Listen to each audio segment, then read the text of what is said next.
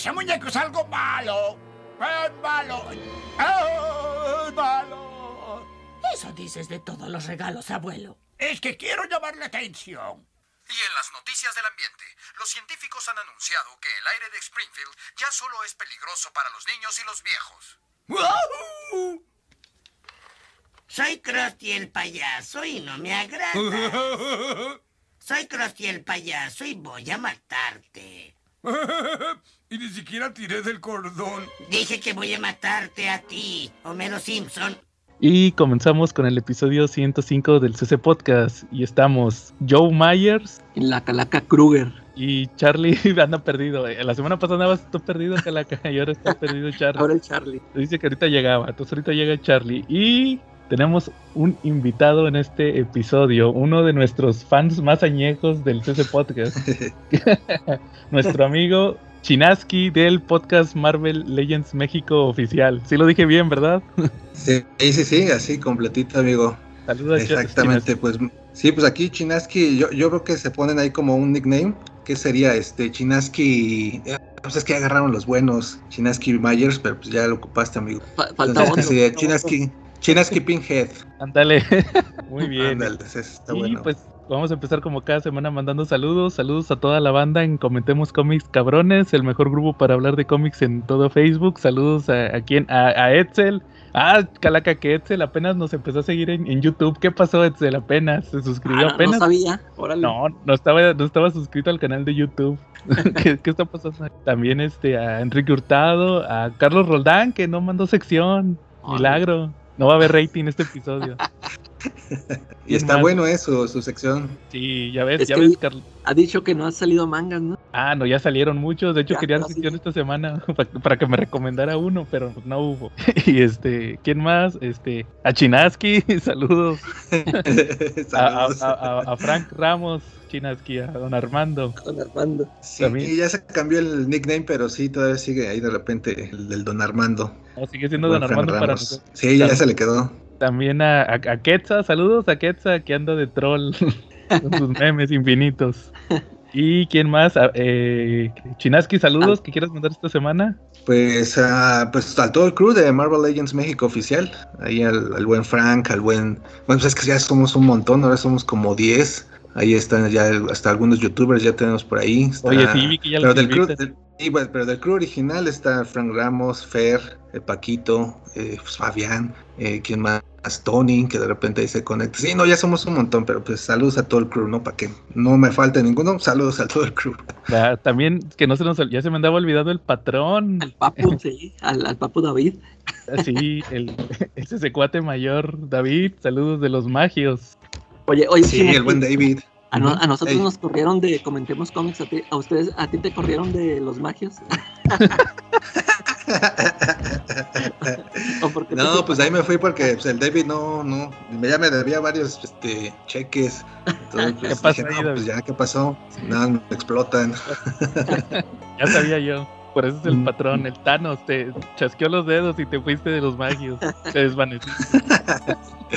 Ándale, dije, Ah, por seguridad propia, David. vámonos. También, también, saludos David. al, también saludos al Papu, a Marshall. Papu saludos. Marshall, Saludotes. Sí, Saludos que lo escuché que estuvo en dos programas seguidos con ustedes, ¿no? Sí, ya es, es de la casa. Sí, sí, sí. sí. Nos acompañó en el aniversario y nos acompañó en el de Terminator. Y amenaza con Ah, regresar sí. próximamente. Ah, dijo que se apuntó para el de Robocop. Ándale. Sí, entonces, saludos al buen Marshall. muy bien. Calaca, cochino español esta semana. ¿Viste lo que lo que anunció Smash? Mm, no, ¿Sí supieron lo que anunció Smash para esta quincena que empieza el lunes? a ver, no. Eh, o, o son los no. que dije que no me. Sí, esos que no te llamaban la Ah, atención. Fíjense que anunciaron unos buenos. Anunciaron el 80 aniversario de Wonder Woman. El espectacular de 100 páginas. Ya ven, ya ven que sacaron el de Batman, el de Robin, el del Joker, el de... Ah, no, Superman, no, Catwoman. Hasta creo que ya salió Green Arrow y Aquaman. eh, Y ahora se oye, ¿y, ese, y ese ya lo viste yo, el de la Mujer Maravilla. Eh, lo estuve ojeando. Me llamó la atención una historia de Mark Wade y de José Luis García López. Creo que fue la Ajá. única que, que leí. Que es que todos, todos le piden consejo a Wonder Woman. Todos los de la Liga de la Justicia. Está, está divertido. Este, igual también anunciaron. Ah, pues hablando de Wonder Woman, que hoy es día de Wonder Woman. También anunciaron el de el de ¿cómo se llama? Dead Earth. ¿Sí oyeron de ese cómic? Wonder Woman Dead Ese- Earth. Ese no, yo no. No, No, es, eh. es uno de Black Label que lo sacaron así en formato álbum como el Batman Dam. Eh, Y, y llamó la atención. Fíjense que pegó mucho. Yo, yo noté que mucha gente lo compró porque es Wonder Woman en un futuro posapocalíptico. Entonces llamó mucho la atención esa historia. ¿Y quién, quiénes son? ¿Quién la hace? Eh, lo- son puros así que nadie conoce. O sea, pues son talentos nuevos o que nadie ubica de. No son mainstream. Que también ya ven que eso se ha dado mucho en, en Black Label. Sí. Es este. Dar, Daniel Warren Johnson. Escritor, Ah, y, ¿Es, el, ¿Es el dibujante? ¿Es el dibujante? es- eh, escritor y dibujante. Eh, Ujú. Y también anunciaron, no sé si se fijaron, el... Ah, también salió uno de Joe Hill, ¿cómo ven? El... Plun- ¿Cómo? ¿Plunderer? ah, sí, o... Plunge. Plunge, algo. Ah, Plun- De- Plunge. De hecho, Sí. ese creo que nada más he leído el número uno. Este. Y sí, este, sí, sí, sí está interesante. Sí se me hizo interesante. Yo pensé que como que no me iba a llamar la atención. Pero nada más, nada más ahí, le, ahí me quedé. Como que me esperé a que se, se juntara la historia y nada más que no, no le he vuelto a retomar. A ver qué tal Ajá. ¿Y, qué, ¿Y de qué se trata o de qué va? Este, de un, fíjate que de lo que nada más me acuerdo es de que como que va un cuate caminando, este, por la playa y está una, se encuentra con una medusa gigantota, gigante. Y, y ya, este, ya cambian, no sé, este, al- a unos cuates que están así en un, en un barco y, o sea, como que sí se van a encontrar con algo extraño, algo así. Es de- Órale. sí, tiene que ver ahí con criaturas marinas. Que, de, que ojalá y esté, ojalá y esté chido como el... Este Basket Full of Heads. Eh, sí, a ver qué tal, qué tal sale. Ujú. ¿Ibas a comentar algo, Chinaski? Eh, no, fíjate que me puse a buscar ahorita lo de Dead Earth. eh, el dibujo está padre, ¿eh? Sí me gusta. Sí, este, este autor, te digo, como que llamó mucho la atención de hasta gente que no es muy fan de Wonder Woman, mucha gente lo compró, es como tipo Mad Max. Ajá, ah, sí, sí, sí. Y- Medios, medio cyberpunk los diseños. ándale. Sí, también fíjense que anunciaron, pues ahí, eh, andan con todo porque como va a ser Halloween, anunciaron el Haunted Night de Batman. Ah, eh, sí. que ya lo he platicado en mil veces, son los one shots de Jeff Loeb y Tim Sale Sí. que, que se aventaron en los noventas. Y, y, y fíjate, Calaca, que también se anunciaron es Extreme Carnage, que es como que el evento que siguió después de lo de King in Black. Ah, eso fue después. De ese Sí, no yo supe, los- fíjate. Sí, fíjate que lo estuve revisando y son puros one shots. Son como ocho one shots. Haz de cuenta que e- es, es el alfa, típico de Marvel, va, el alfa y el omega. Eh, Y todos los demás es uno de Tox, no, ¿cómo se llamaba? Toxin. Y otro Ah. de, de Riot, otro de Scream, así de todos los symbiotes. Oye, y es que Carnage no salió en King in Black, ¿verdad? Eh, sí, en Absolute Carnage. Bueno, en Killing Black en sí no, pero estuvo en el ron de. Estuvo antes, ¿verdad? Sí. Y Como en el intro, ¿no? ándale. Sí, ahí estuvo relacionado. Y también anunciaron el de Eternals, el de Ah, Neil. Gaiman. No, es, es, es Neil Gaiman, ¿va? Eh, Con Romita. sí. También lo anunciaron ahí en hardcover. Entonces, esos son, pues, son los lanzamientos para esta semana, quincena. ¿Cómo ven? Pues por lo menos el Extreme Carnage, ¿no? A ver qué tal está. Sí, yo creo que yo- sí me, me llama la atención, aunque no leí lo de lo de este chavo Donny Cates, sí, sí quiero leer lo de Carnage, es mi personaje fetiche, que no he visto la película, me falta todavía irla a ver. Apenas te iba a Eh, preguntar. No, no, Te iba a preguntar. Charlie, ¿ya llegaste? Sí, ¿qué onda? ¿Cómo están? Bien. Bien, Charlie. Saludos. ¿Cómo están? ¿Qué semana. tal, bien. Charlie? Así como no, saludos esta semana, ya sabes, para nuestro amigo Fernando González Aguirre, para Ley Rico, para los Tortugos, los Hilo Riders, para toda la banda del Mesón Gaucho, ahí encabezados por el Chindren, ahí está, eh, ahí está Edson, está Oscar, está Pablo y está Alfredo. Ahí les van a dar los mejores cortes de carne. También para Misael, ¿no? Que les va a dar los cócteles más refrescantes ahí en galerías. Muy bien, Charlie. Y Oye, saludaron a Marshall. y ya, Sí, claro que sí. De todos modos, salúdala tú, para que no se vayan a enojar. Ah, muy bien. Oye, Charlie, ¿y qué te parecieron los, los anuncios de Smash? Ah, están muy buenos, ¿eh? Realmente sí hay dos que tres cosas que me llaman la atención. Aunque la calaca ahorita se va a reír porque pues dice que el cómic en español es para pobres, ¿no? O que da asco y que guacala y que da calculilo. Pero pues a mí se me apetece. Ya que ya hay un montón de los que anuncia Marshall que quiero, Charlie. Ándale. Oye, oye, Calaca, y por cierto, hablando de Marshall y hablando de cómic en cochino español que tú quieres y que es más que tú tienes. Fíjense que esta semana yo ya empecé a leer Action Comics de Bendy. Ah, órale. Ya lo estuve leyendo. ¿Qué tal? ¿Qué te pareció? Este, fíjate que sí tengo ciertos comentarios que hacer. Le- leí los primeros dos ¿Qué estás tomos de el Action Comics de Bendis, ca- Charlie. Claro, pero este, ¿qué run estás leyendo? ¿Qué, qué, qué estás leyendo? Casualmente yo estaba leyendo hoy en la mañana de nuevo el de el de la el de la saga de la unidad. Ah, es el pues de no. Superman, ¿no? No, ese es Superman, yo digo Action Comics. Yo estaba leyendo, Ah, ok. ¿cómo se llama? ¿La Mafia Invisible? ¿O Eh, cómo la mafia invisible, sí. Y el de Le- Leviathan Rising, Asciende. Eh, ¿Tú no, ¿Tú no leíste el- lo de Superman de Bendis, Chinaski? No, ¿eh? ¿No lo has ¿Sí leído? está bueno? Pues fíjate que, que haciendo el comentario con lo de Charlie, yo había leído nada más Superman. Lo de Superman, haz de cuenta que, que estuvo en Superman y Action Comics, agarró los dos. Y, y el comentario que iba era que en, en Superman se va mucho por la acción espacial. Dura, die- dura como 16 números en una historia, en la saga de la unidad, la que dice Charlie. Pero en Action Comics sí noté que se fue por las historias más elaboradas. La, la primera, la de eh, la mafia invisible, es que andan ahí uno, andan matando mafiosos. Anda una nube. Haz cuenta que es un como un, un villano que es una, que se hace como una nube roja. De hecho, sí le dicen, no, la nube sí, roja. Nube Roja. Y, y empieza a matar mafiosos. Y ahí andaban los mafiosos inculpando a, a Superman, que de hecho se me hace medio tri- es una medio triquiñuela. Porque el- la miniserie original donde empezó Bendis era El hombre de acero, Man Steel. Sí. Y ahí se termina así de que un niño va con los bomberos y dice, es que yo vi que Superman inició un incendio, ¿va? sí. Y en el primer número ya de Action Comics, de volada, llega el Superman con el niño. ¿Qué andabas diciendo? ¿Qué andabas diciendo que yo, que yo empecé un incendio? Y luego ya dice, no, es que me pagaron para que lo dijera. o sea, fue, un- el puro cliffhanger. eh, Y luego, esa, esa está dos, dos, la de la, la mafia invisible, pero ya la que me gustó mucho fue la de Leviatán Asciende, que es cuando ya empieza con lo del evento Leviatán, que fue un evento que tuvo Bendis. eh, Eso sí, fíjate que me gustó mucho la historia, sobre todo cuando anduvieron ahí investigando que se destruyen todas las agencias, destruyen Argus, Catmus, Spiral. ¿Y, tú, Y- ¿Y tú no leíste Evento Leviatán?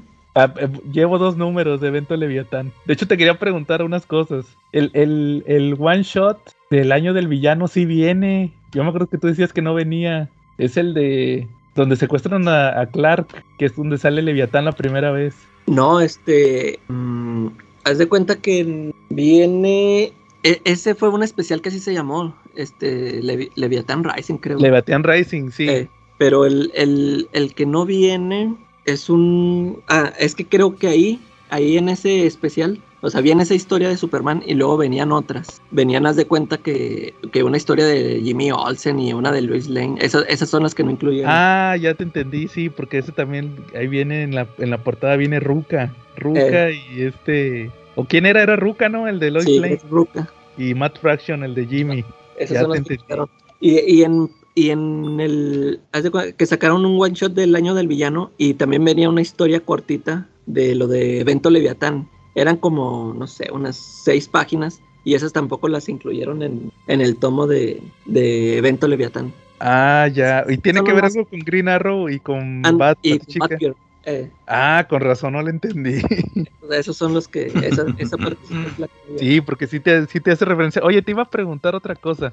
En el otro tomo, el ¿cómo se llama? Leviatán, ¿qué? El que sigue. La, case- la cacería de Leviatán. ¿Lo tienes que leer al mismo tiempo que el evento Leviatán? Mm, pues no, yo, yo lo- fíjate que yo me leí primero, el, así como salieron, primero sacó el evento y luego ya salió el, el tomo este de Action Comics. Y yo digo, sí lo entiendes, pues, haz de cuenta como que no está así tan... Pero no, pero no estaban pasando al mismo tiempo o son historias separadas. eh, está separado. Sí, sí, Ay.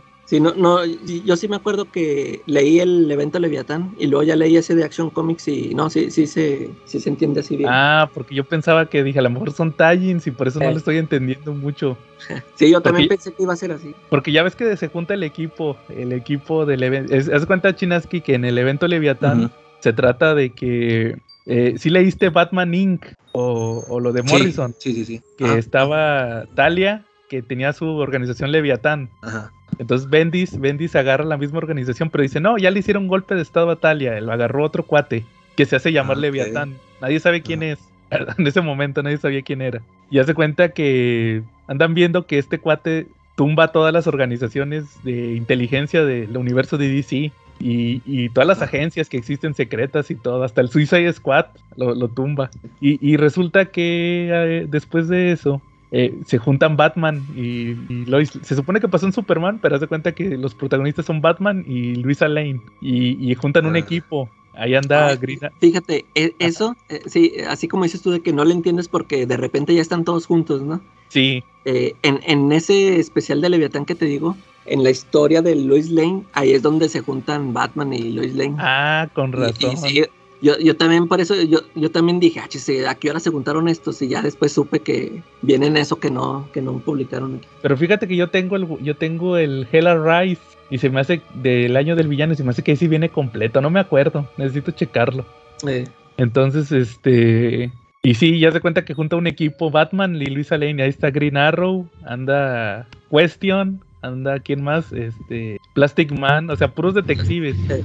y se juntan para para ver qué onda porque son así como de es puro de espías. Ah, sí, estoy viendo aquí la portada. Sí, había visto, ¿eh? Pero no, no Mm. le entré. Sí, entonces, este, fíjate que yo no los había leído por, porque era Bendis, ¿va? pero, pero que me voy a sí, esperar a que lo termine. ándale. Y, oye, oye, y siempre sí le siguió, va, porque me acuerdo que, no, que cuando lo corrieron de Superman, creo que ya no lo iba a dejar indeterminado. Es el, de Checkmate, ¿no? Sí, es que fíjate, antes de que lo corrieran de Superman, este, terminó Leviatán y luego iba, iba a seguir Levi- Leviatán Down, algo así. Y salió un número y luego después, y ya nunca, ya nunca salió este otra cosa, pero ahí fue antes de que lo corrieran porque cambiaron, como que cambiaron varias cosas, este, el, el rumbo editorial cambió a como lo estaba escribiendo Bendis y, y lo detuvo y luego ya lo tuvo que adaptar y por eso ya está saliendo apenas ahorita. Sí, que es el título de Checkmate. Che- el de Checkmate. Ándale. Ojalá, ojalá lo publiquen ya cuando termine. Sí, a ver, espero, a ver si sí le dan A, continuidad. a- a lo que iba con todo esto era que, que me di cuenta que Bendis eh, sí escribió buenas historias en Superman, pero lo que le falló fue el, el, el, el- ¿cómo, cómo podría ser? El ponerlas en cada título, el campechanearlas, para que me Sí. entiendan. Eh, Porque, por ejemplo, en Superman, Ah, el, el último tomo, haz, haz de cuenta que ya Superman ya- ya lo terminaron de publicar en español, Smash ya lo terminó. Y el último tomo son como siete números, ocho números. Y, y la neta, son puras historias de relleno, o sea, ninguna tiene algo acá chido. Como Ah, que sí. no.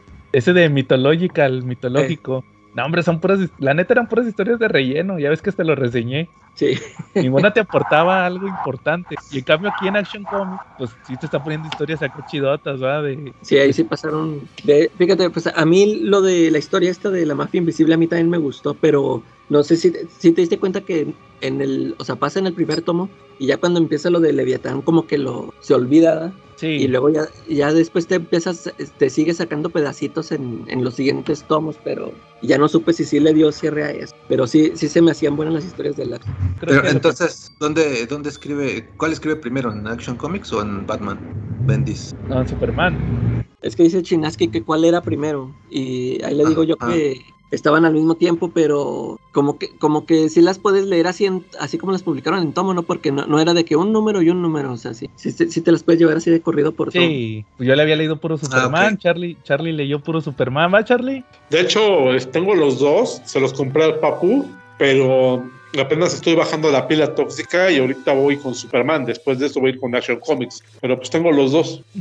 Yo también se los compré todos al Papu, saludos al Papu otra vez. Y yo también, nada más. Te voy a decir algo.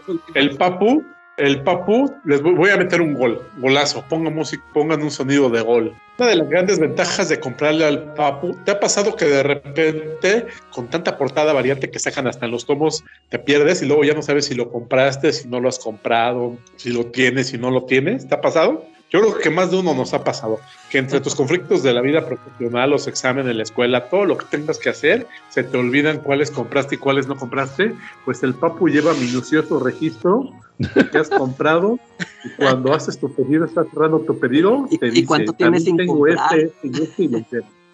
Oye, sí, Qué buen servicio. ándale. La neta sí, porque eso, eso es muy bueno, ¿eh? que, que de repente él te recuerde que ya salieron y que él los tiene y O que sea, tú los llevas. Y, y él sí te ha avisado, este ya me lo compraste, papá. Así va- vas a querer otra copia porque me lo acabas de comprar hace tres semanas. Pues sí, de hecho sí, la otra vez, una vez hace como medio año, le dije, oye, quiero ese. Dice, ¿qué lo vas a vender o qué? Digo, no, es para leerlo. Dice, ¿qué te gusta leerlo doble en otro cómico? ¿Qué pedo? Dice, ya me lo compraste, güey. Órale, muy, muy bien, Charlie. Bueno, eh, entonces sí, ahí les recomiendo el Action Comics, sí vale la pena. Muy bien.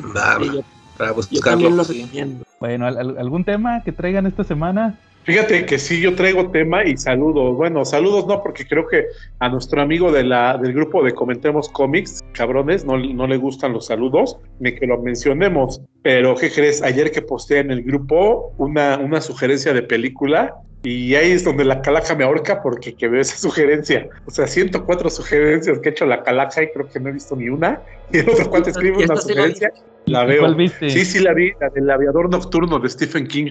Fíjate que estaba yo ayer en la noche, como que diciendo, ¿y ahora qué haré? ¿Ahora qué haré? Y que me meto al grupo y estaba ahí la, la reseña y la, y la sugerencia, y pues esta voy a ver.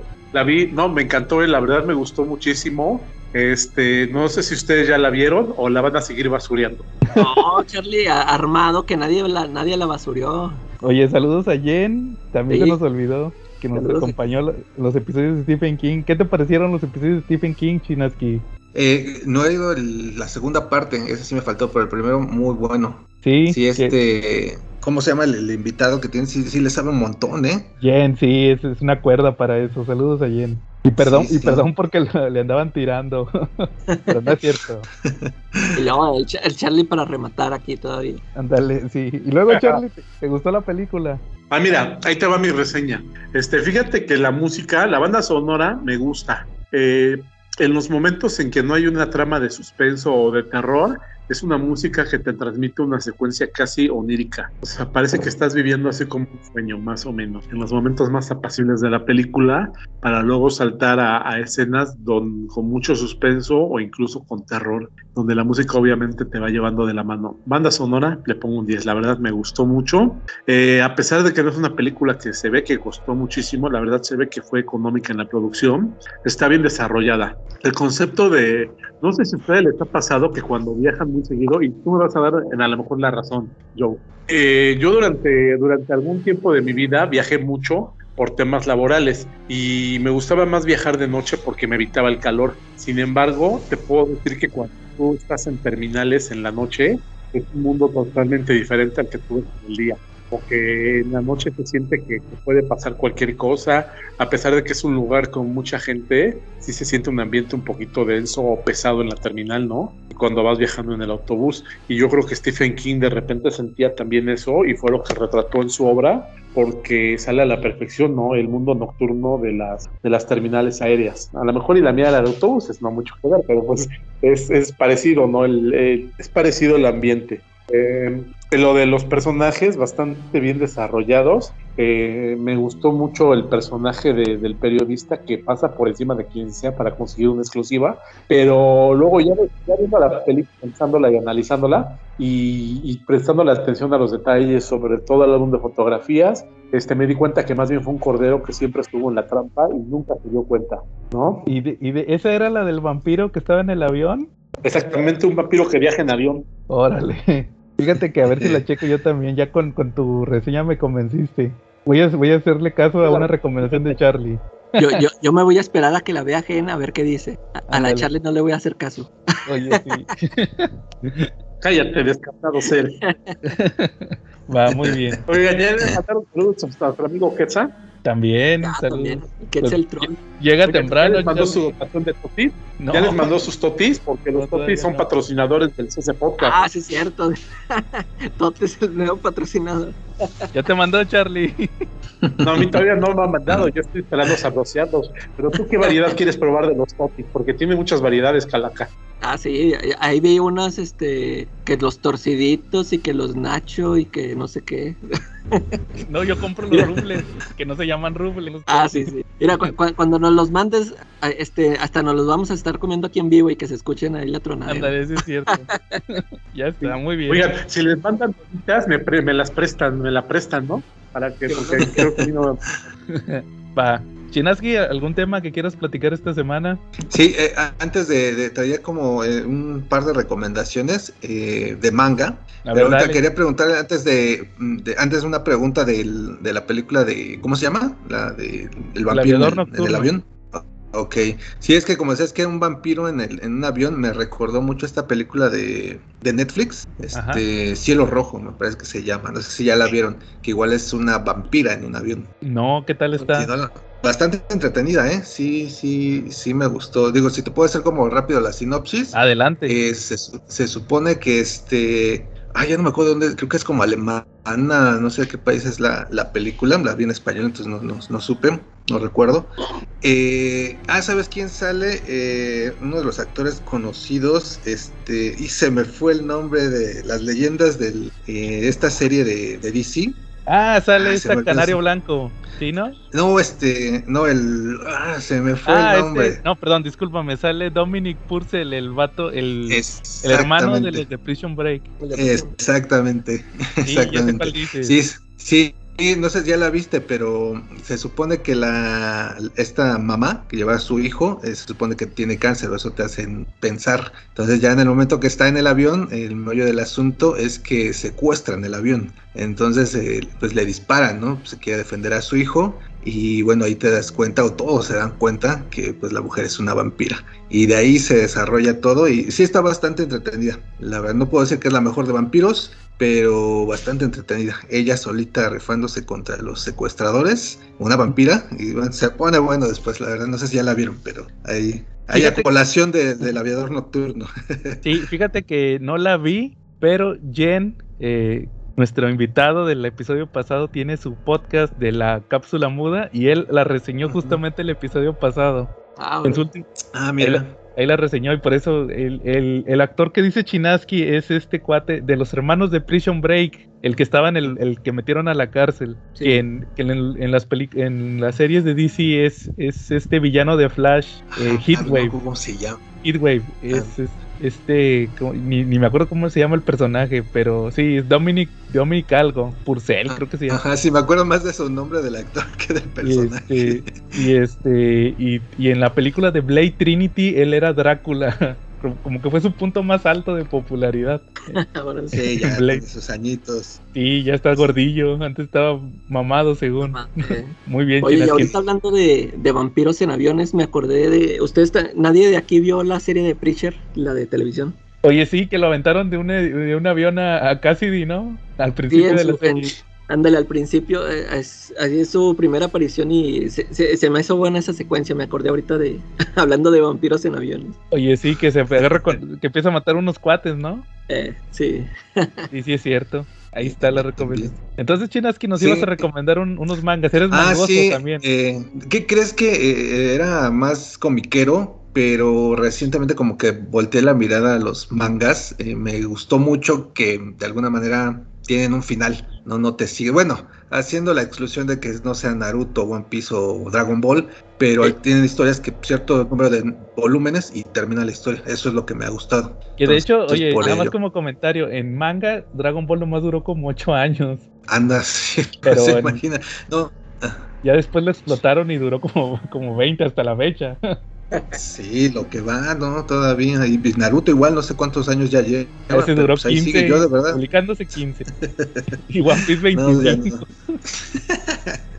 No, sí, de plano. No, sí, pero te digo por lo mismo de que en los cómics me gustan las historias, obviamente, pero lo único que sigo así de plano es Spider-Man y así de cochino español, nada más lo que se publica aquí. Eh, pero ya lo demás, como que de repente se me hace tedioso que ya murió Capitán América, ya resucitó y así, ¿no? O sea, la muerte es efímera en- en- en los cómics. Exacto. Entonces es algo que no me ha gustado del todo. En cambio en el manga sí hay consecuencias, o sea, cierto personaje a eso y ya no hay de que revives, papá. Te, te tomaste esta decisión y adiós. Ujú. Entonces eso me ha gustado mucho. Y bueno, y hay un montón de, de temas para, para contar historias en los mangas. Pero bueno, la recomendación que quiero hacer es un manga y un autor, ¿no? Que es como de los más conocidos.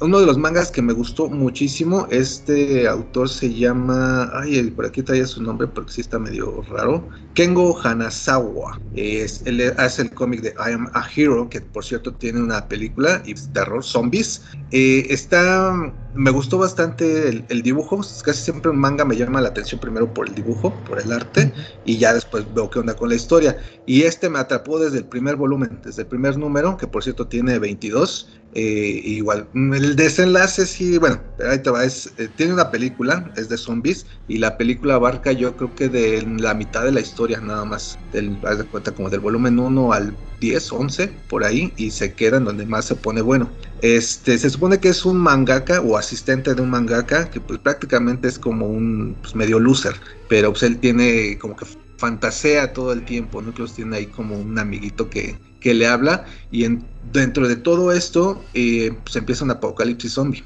¿no? Y él es uno como que su suerte lo lleva a sobrevivir, pero él quiere ser como el, el héroe, ¿no? De alguna manera, pero la verdad es que este cuate es un cobarde y bueno, de ahí todas las pericias que hace, este, hasta que conoce una chava y bueno, pasa un montón de cosas. Y lo interesante pues es la, como esta parte de que es un cuate que quiere ser un héroe, pero pues es un perdedor. Y realmente al final como que sí termina siendo el héroe pero por circunstancias, no realmente porque lo haya, lo haya querido. Y bueno todo esto aderezado pues, con la cuestión de, de, zombies, que son zombies bastante raritos, ahí si topan la película, así se llama I Am Hero, es japonesa y este pues está muy buena, pues ahí se quieren aventar los 22 números, eh, lo editó Panini ya hace un par de años, un poquito más, claro, por ahí todavía los tengo. Oye, una duda.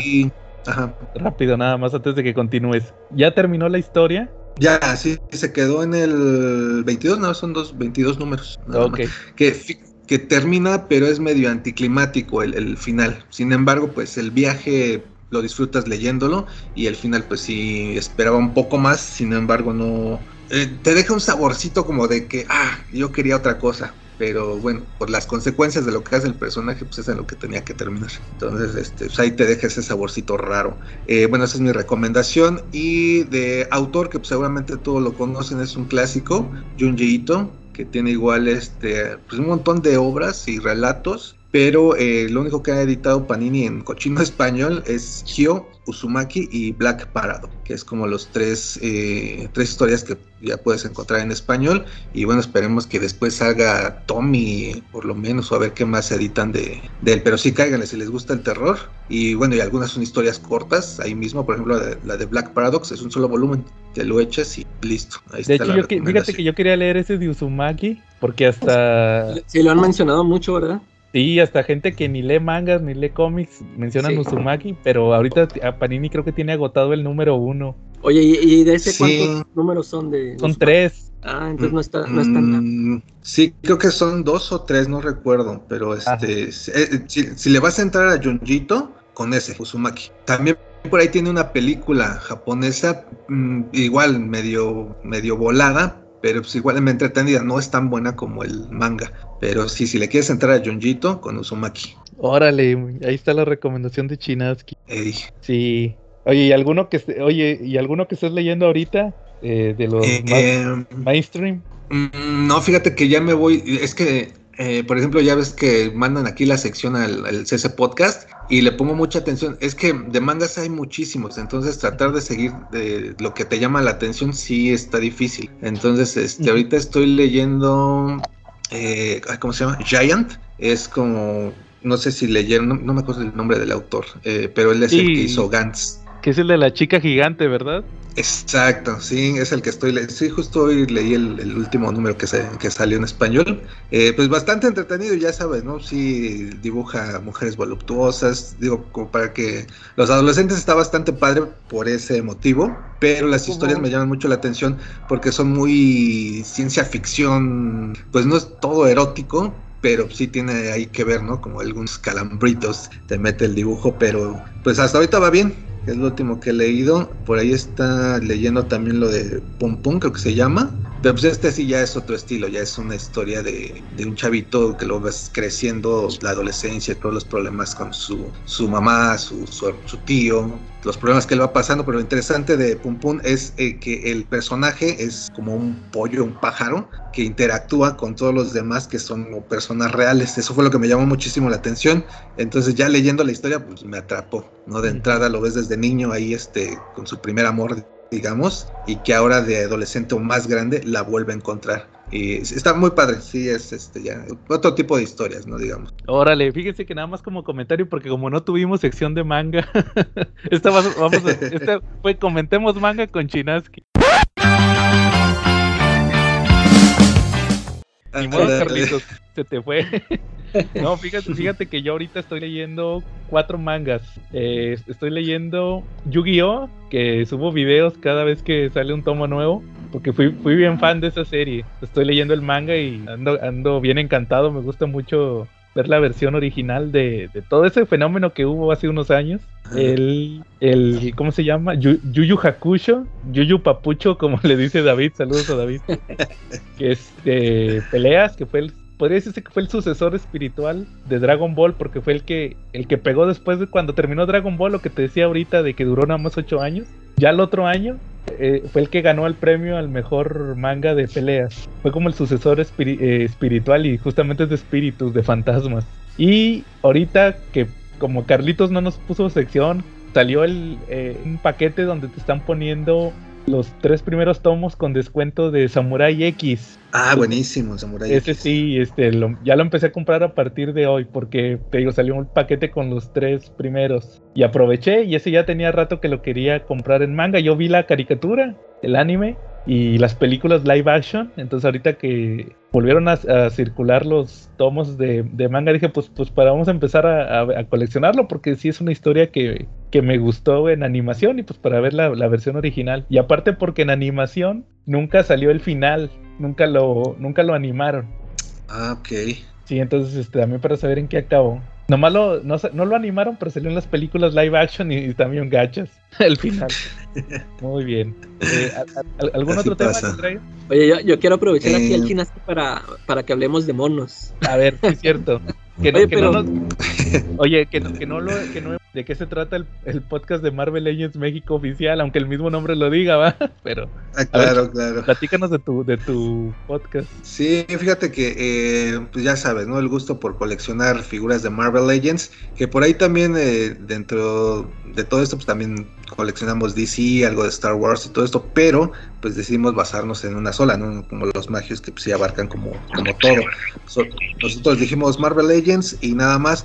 Entonces, eh, pues ahí tenemos la página de Facebook, eh, bueno, y Twitter, Instagram, donde subimos como que las novedades, ¿no? Lo que nos comparten también la gente, sus colecciones, algunas este, galerías. eh, y bueno, más que nada las novedades. Hoy, por ejemplo, fue la, la PulseCon y presentaron todo lo nuevo de Hasbro, presentó todo lo nuevo en sus líneas de Star Wars, de Power Rangers y de Marvel Legends, que es donde más, eh, pues, obviamente, es nuestro, nuestro tema.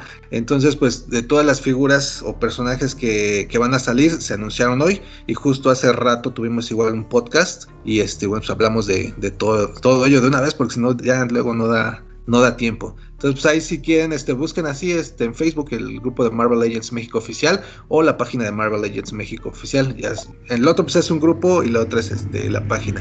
Y ahí este, en Soy Geek, en el canal de YouTube, pues ahí pueden escuchar, este, mejor dicho, ver los podcasts o las reseñas de monos que de repente me aviento. Ahí, ahí, ahí está el comercial. Ahí está, muy bien. Eh, ¿Y algún anuncio que nos quieras decir ahorita que, que valga la pena? ¿Alguna figura que hayan anunciado? Fíjate que lo que estaría padre, yo creo que a ustedes les tocó o vieron las, las figuras de Toy Biz, pues ya viejillas, ¿no? Entonces, lo que hizo Hasbro fue como un homenaje, eh, aprovechando los 20 años de que apareció la línea Marvel Legends, pero apareció con Toy Biz. Ahora que la tiene Hasbro, pues bueno, ya las figuras ya son diferentes, van mejorando articulaciones y todo esto. Entonces, va a lanzar una serie ahorita haciendo homenaje a la primera serie de que lanzó Toy Biz, pero ahora con Hasbro, figuras que están súper padres. eh, mejor diseño, mejor articuladas. Van a salir con un empaque muy parecido o haciendo el homenaje a la de Toy Biz. Y el primero que viene es eh, Capitán América, Iron Man. Eh, se dice por ahí que viene Hulk y un Toad. Pero bueno, ves las imágenes de Capitán América y no, pues, es una chulada, ¿eh? Si no coleccionas Marvel Legends, pero te gusta el personaje, este, ese es el bueno, ¿eh? Si ese es, es ahorita de entre todo lo que se anunció, esto es como de lo bueno. Ah, también algo interesante es que viene de la serie animada de los Hombres X de los noventas, vienen sus figuras, ya por fin. ¡Órale! Eso sí se oye Y- bien y el- interesante. Sí, el diseño está casi idéntico a, a- a la serie animada y la presentación es, eh, es como simulando una cajita de VHS. Entonces, ahí se rumora que de los nueve VHS que tiene la serie, eh, si, bueno, si la compraste en esa época en VHS para tenerla en la colección, aparentemente van a salir esos nueve, nueve volúmenes que todo nos indica que van a ser nueve figuras. Hasta ahorita anunciaron a Wolverine, a Júbilo y por ahí se dice que viene Tormenta y Jean Grey. Entonces, Oye, ese es- también. Ojalá y, y la figura de Wolverine traiga su fotografía de Jean Grey. Sí, La del meme. sí la trae. Sí ¿En la trae, lo que estamos cotorreando hace la tarde, que pues ahí le puedes poner en un- una impresión pequeña, se la pegas y ahí te haces tus memes con tus fotos. Sí, sí la trae. Ese, sí- ese sí es tener mente de emprendedor. De plano, sí. Muy bien. Calaca, ¿qué querías preguntarle a Chinaski de figuras? Ah, oye, este, pues yo sé que este te gusta más este coleccionar de Marvel, pero yo lo que quería preguntarte era que qué opinas de las figuras de que está que ha estado sacando Todd McFarlane, porque bueno, yo, yo no soy coleccionista de figuras, pero este esas de plano no me han gustado nada. De- desde que agarró DC no me han gustado al- alguna que otra por ahí este sí sí este le queda chida, pero yo por ejemplo que le, le conocía pues estas figuras que saca de Spawn o de monstruos, este, se me hacían bien chidas, estas de, sí, ah, de personajes de películas de, de terror y todo esto. Todas esas figuras se me hacían muy, muy, muy bien hechas, este, eh, porque eran más bien como tipo esculturas, ¿no? Ahorita que está sacando estas de DC, este, de plano no me gustan, o sea, ni los rostros ni nada. Y luego, y otra cosa que no me gusta es esto de, bueno, pues porque son, este, les pone articulaciones que eso a mí no me gusta cómo se ven. Este, te, digo, porque a mí, a mí, yo estaba acostumbrado a verlas como una escultura, no, o sea, como que nada más las tenían ahí. Esta posición ya se va a quedar así y ya. Y, y estas que he estado sacando de DC, sí, pues, como si les ponen articulaciones, no me gusta cómo se ven, pero también este, muchos rostros no, no me han gustado cómo le, le quedaban. O sea, yo, yo me acuerdo que estuve esperando mucho a que sacara Lobo. Dije, no, pues le, le va a quedar bien chido. Yo, yo esperaba que se lo sacara basado en una versión de un dibujo de Simon Beasley o algo así. Y, y no, este. Pero fíjate, la- sí me acuerdo que la primera vez que vi la, la foto se me hizo así de a tiro bien gacha, pero como que fue, la, fue una mala toma. Ya después ya lo vi y ah, pues como que sí aguanta. Sí, sí, este. A lo mejor sí me lo compraría. Pero ahorita que acabo de ver este. Estos que anunciaron del Dark Knight Returns, este, no me gustan. El, el Superman ese se ve más feo que el dibujo de, de Frank Miller. De, de- Oye. de hecho, ya, ya había salido una, una, ¿cómo se llama? Este, Una un set de serie de- figuras, ¿no? Y, y esas sí se me hacen bien chidas. Sí, Mattel tenía ahí unas que sí estaba medio complicado. Un, una- un momento que fue complicado conseguirlas. eh, ya después se pudo, pero pues no, ahorita ya, ya andan bien cotizadas esas, ¿eh? Sí. Pero sí, a mi, a mi gusto están un poquito mejor esas que sacó Mattel en su momento. Y sí, de lo que decías, sí, McFarlane tenía esta parte que a muchos les gustaba, eh, que fueran como tipo estatuillas, que sí tenían la articulación, pero de alguna manera la tenías que dejar como se planeó, en cierta posición. Entonces eso era interesante, especialmente las figuras de terror y todo esto. Y cuando agarró la licencia de DC, eh, yo creo que ya tenía planeado lo que quería hacer. Entonces, un problema que, que muchos le vimos eh, es que la escala, aunque es de 1.12, digamos son 6 pulgadas, estos que está haciendo McFarlane están más altos, más grandes. Cuando Mattel tenía la licencia de DC, los sacaba, digamos, al mismo tamaño que un Marvel Legend, 6 pulgadas, entonces los podías combinar ahí, hacer tus crossovers, eso estaba padre. Ahora con McFarlane son más altos, creo que son de 7 pulgadas, te falla un poquito, eh, se supone que es escala 1.12, pero son más altos, son más grandes. Entonces no los puedes, si los combinas, pues sí se ven más gigantones, no se ve tan padre. Eh, al principio, cuando mostraron como los de, lo que iba a traer, o veías a Batman Superman dices, no, pues sí, va, va a estar de lujo. Eh, en lo personal ya no me gustó justo lo que dices, en, en fotos se veían bien, pero ya teniéndola en mano, en lo personal no me gustó. Sin embargo, hay mucha gente que sí le, sí le ha gustado un montón la serie, en especial porque está agarrando eh, como lo que es, pues no de moda, pero lo que está haciendo más ruido en los cómics actualmente, especialmente de Batman. O sea, exactamente, o sea, agarró metal y metal y metal. Entonces, eh, pues por ahí la- la- los más jóvenes, digamos, eh, pues le está gustando mucho la, lo que está haciendo McFarlane, pero como que para los veteranos no tanto. Entonces, precisamente las eh, generaciones nuevas, digamos, que que le entraron a Batman justo lo conocieron con metal, pues bueno, estas figuras les, les, les caen de perlas. Y la verdad es que no es, eh, están bien, pero o sea, el trabajo que hace de esculpido está muy padre. Pero pues, no, lo personal sí, sí no me, no me gustó del todo. O sea, si tuviera que elegir, por ejemplo, pues, una colección de McFarlane, pues tal vez agarraría las de metal, que igual no fue una serie que no me gustó tanto, pero los monitos se ven bien. Entonces nada más le entraría todo lo que salga de metal y ya, pero ya no, seguirle. Pero sí ha hecho cosas, este, bueno, ahí también tiene una cosilla, por ejemplo, en metal, este, el, el, el, Joker está muy flaquito, muy chiquito, y lo pones al lado de Batman y no queda. Así como, ¿qué onda? Ahí le fallan las, las escalas. A, a, a, en su, dentro de su misma escala, le fallan sus, sus, tamaños. Sí, ese es un problema que no sé si ya lo corrigió. Yo la verdad ya le, eh, pues lo dejé pasar, creo que nada más me quedé con una, una batichica y un Batman Beyond, que ese sí le tenía ganas porque pues, nunca lo tuve de Mattel. Entonces, eh, es lo único que tengo. La batichica es la de que... Sean Murphy, ¿verdad? Ajá, exactamente. Sí, le quedó bonita, pero igual lo que te digo, lo pones al lado de Nightwing y está más grandota, así como que, ¿qué onda? O sea, Mira, esa, esa, esa Batgirl no la he visto, pero por ejemplo, vi esta que anunció que era la de Three Jokers. Ah, esa yo la pedí. Pero no, fíjate, a mí no me gustó, o sea, como que yo dije, no, este, no se ve así tan, tan, tan chida como se debe de ver. No, le, no, no la basó mucho en, en los dibujos de Jason Favok.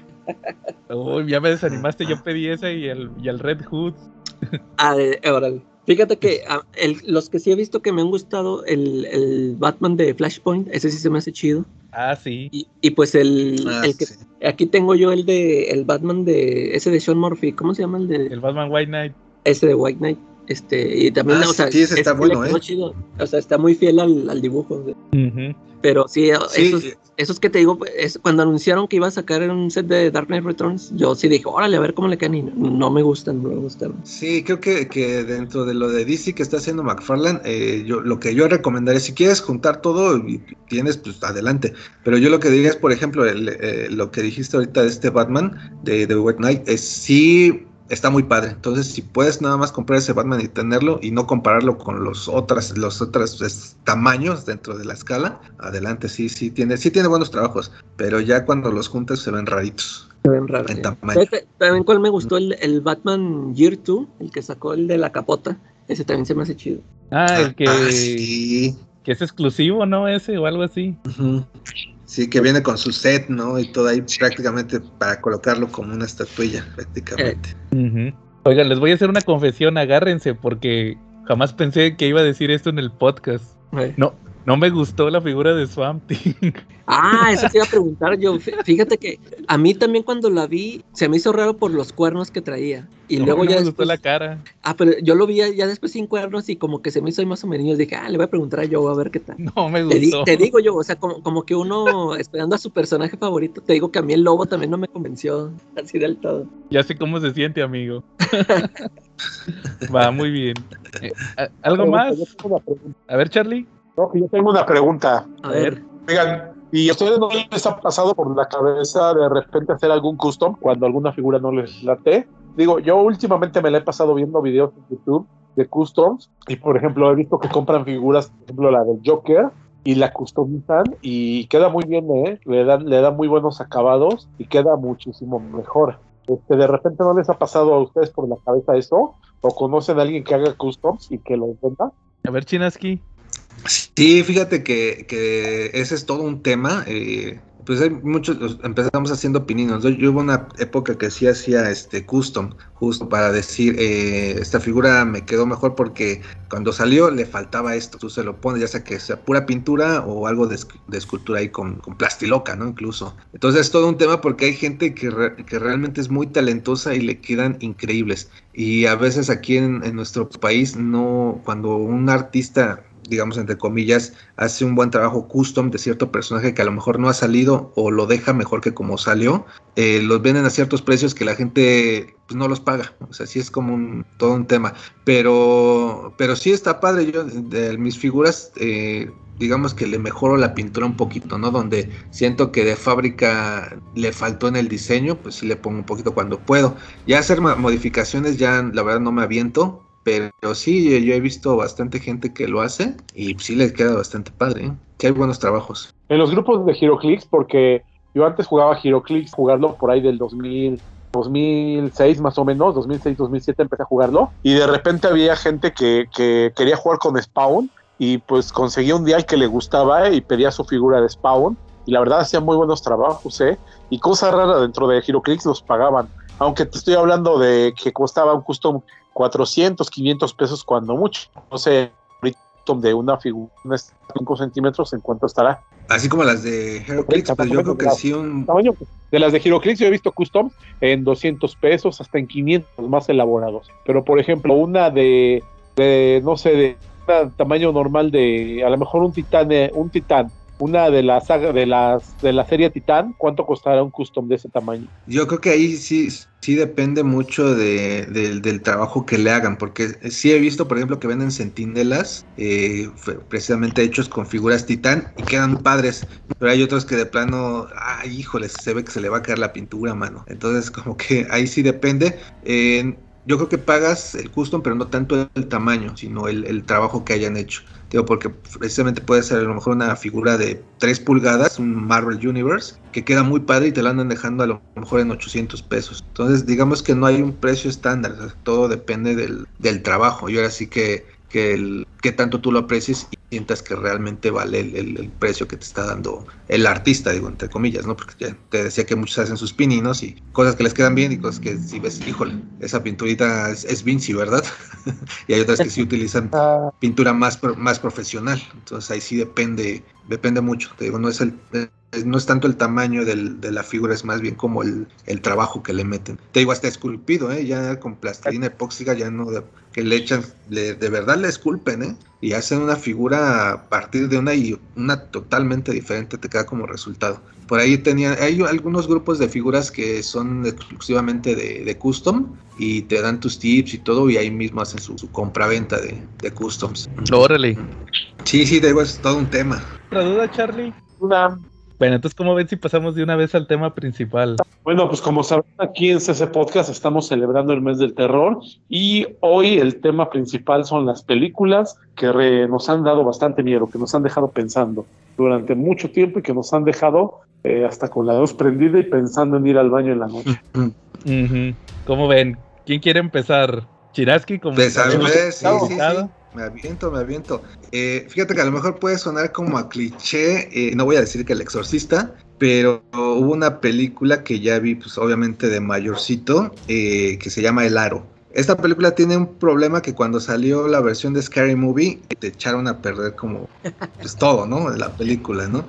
Pero de entrada cuando la vi la primera vez la vi en el cine y te estoy hablando de la película este, la americana, la de Gore Verbinski. la vi en el cine, ya no recuerdo en qué cine la vi, este, me quedé en casa de unos amigos, la vimos en la última función, y pues me dejaron en un cuarto solito, era una casa grande. Este, y ese cuarto era tener solamente un catrecillo, una camita, eh, un como librito y una televisión, ¿no? Entonces la pasé mal ese día, esa noche. Entonces, este, yo creo que fueron las circunstancias y toda la película me dejó impactado. Eh, pues sí, me, sí me, atrapó la película. Entonces, al llegar a, la casa y ver, pues sí, sí, no pude dormir bien. Y a partir de ahí se volvió una de mis películas favoritas. Ya después vi la versión japonesa que a veces eh, depende, yo creo que en qué estado de ánimo ande. A veces me gusta más la japonesa y a veces me gusta más la americana. O sea, pero sí soy, de ahí me volví súper fan eh, de, toda la serie de, de Laro. Este, bueno, de las americanas, pues nada más la primera. Las demás secuelas creo que no. Eh, pero la japonesa sí, eh, creo que este, creo que es de 1998, si mal no recuerdo, la hace Hideo Nakata. Es que te digo, sí soy, soy fan. Eh, y también hizo la película, una segunda parte, igual de Hideo Nakata. Este, Y después él hace la segunda parte, pero la americana, que de plan. Ah, ¿en serio? Esa la vi en el cine. Sí, él, la dirige, pero bueno, si compara, la verdad es que sí me, me quedó a deber.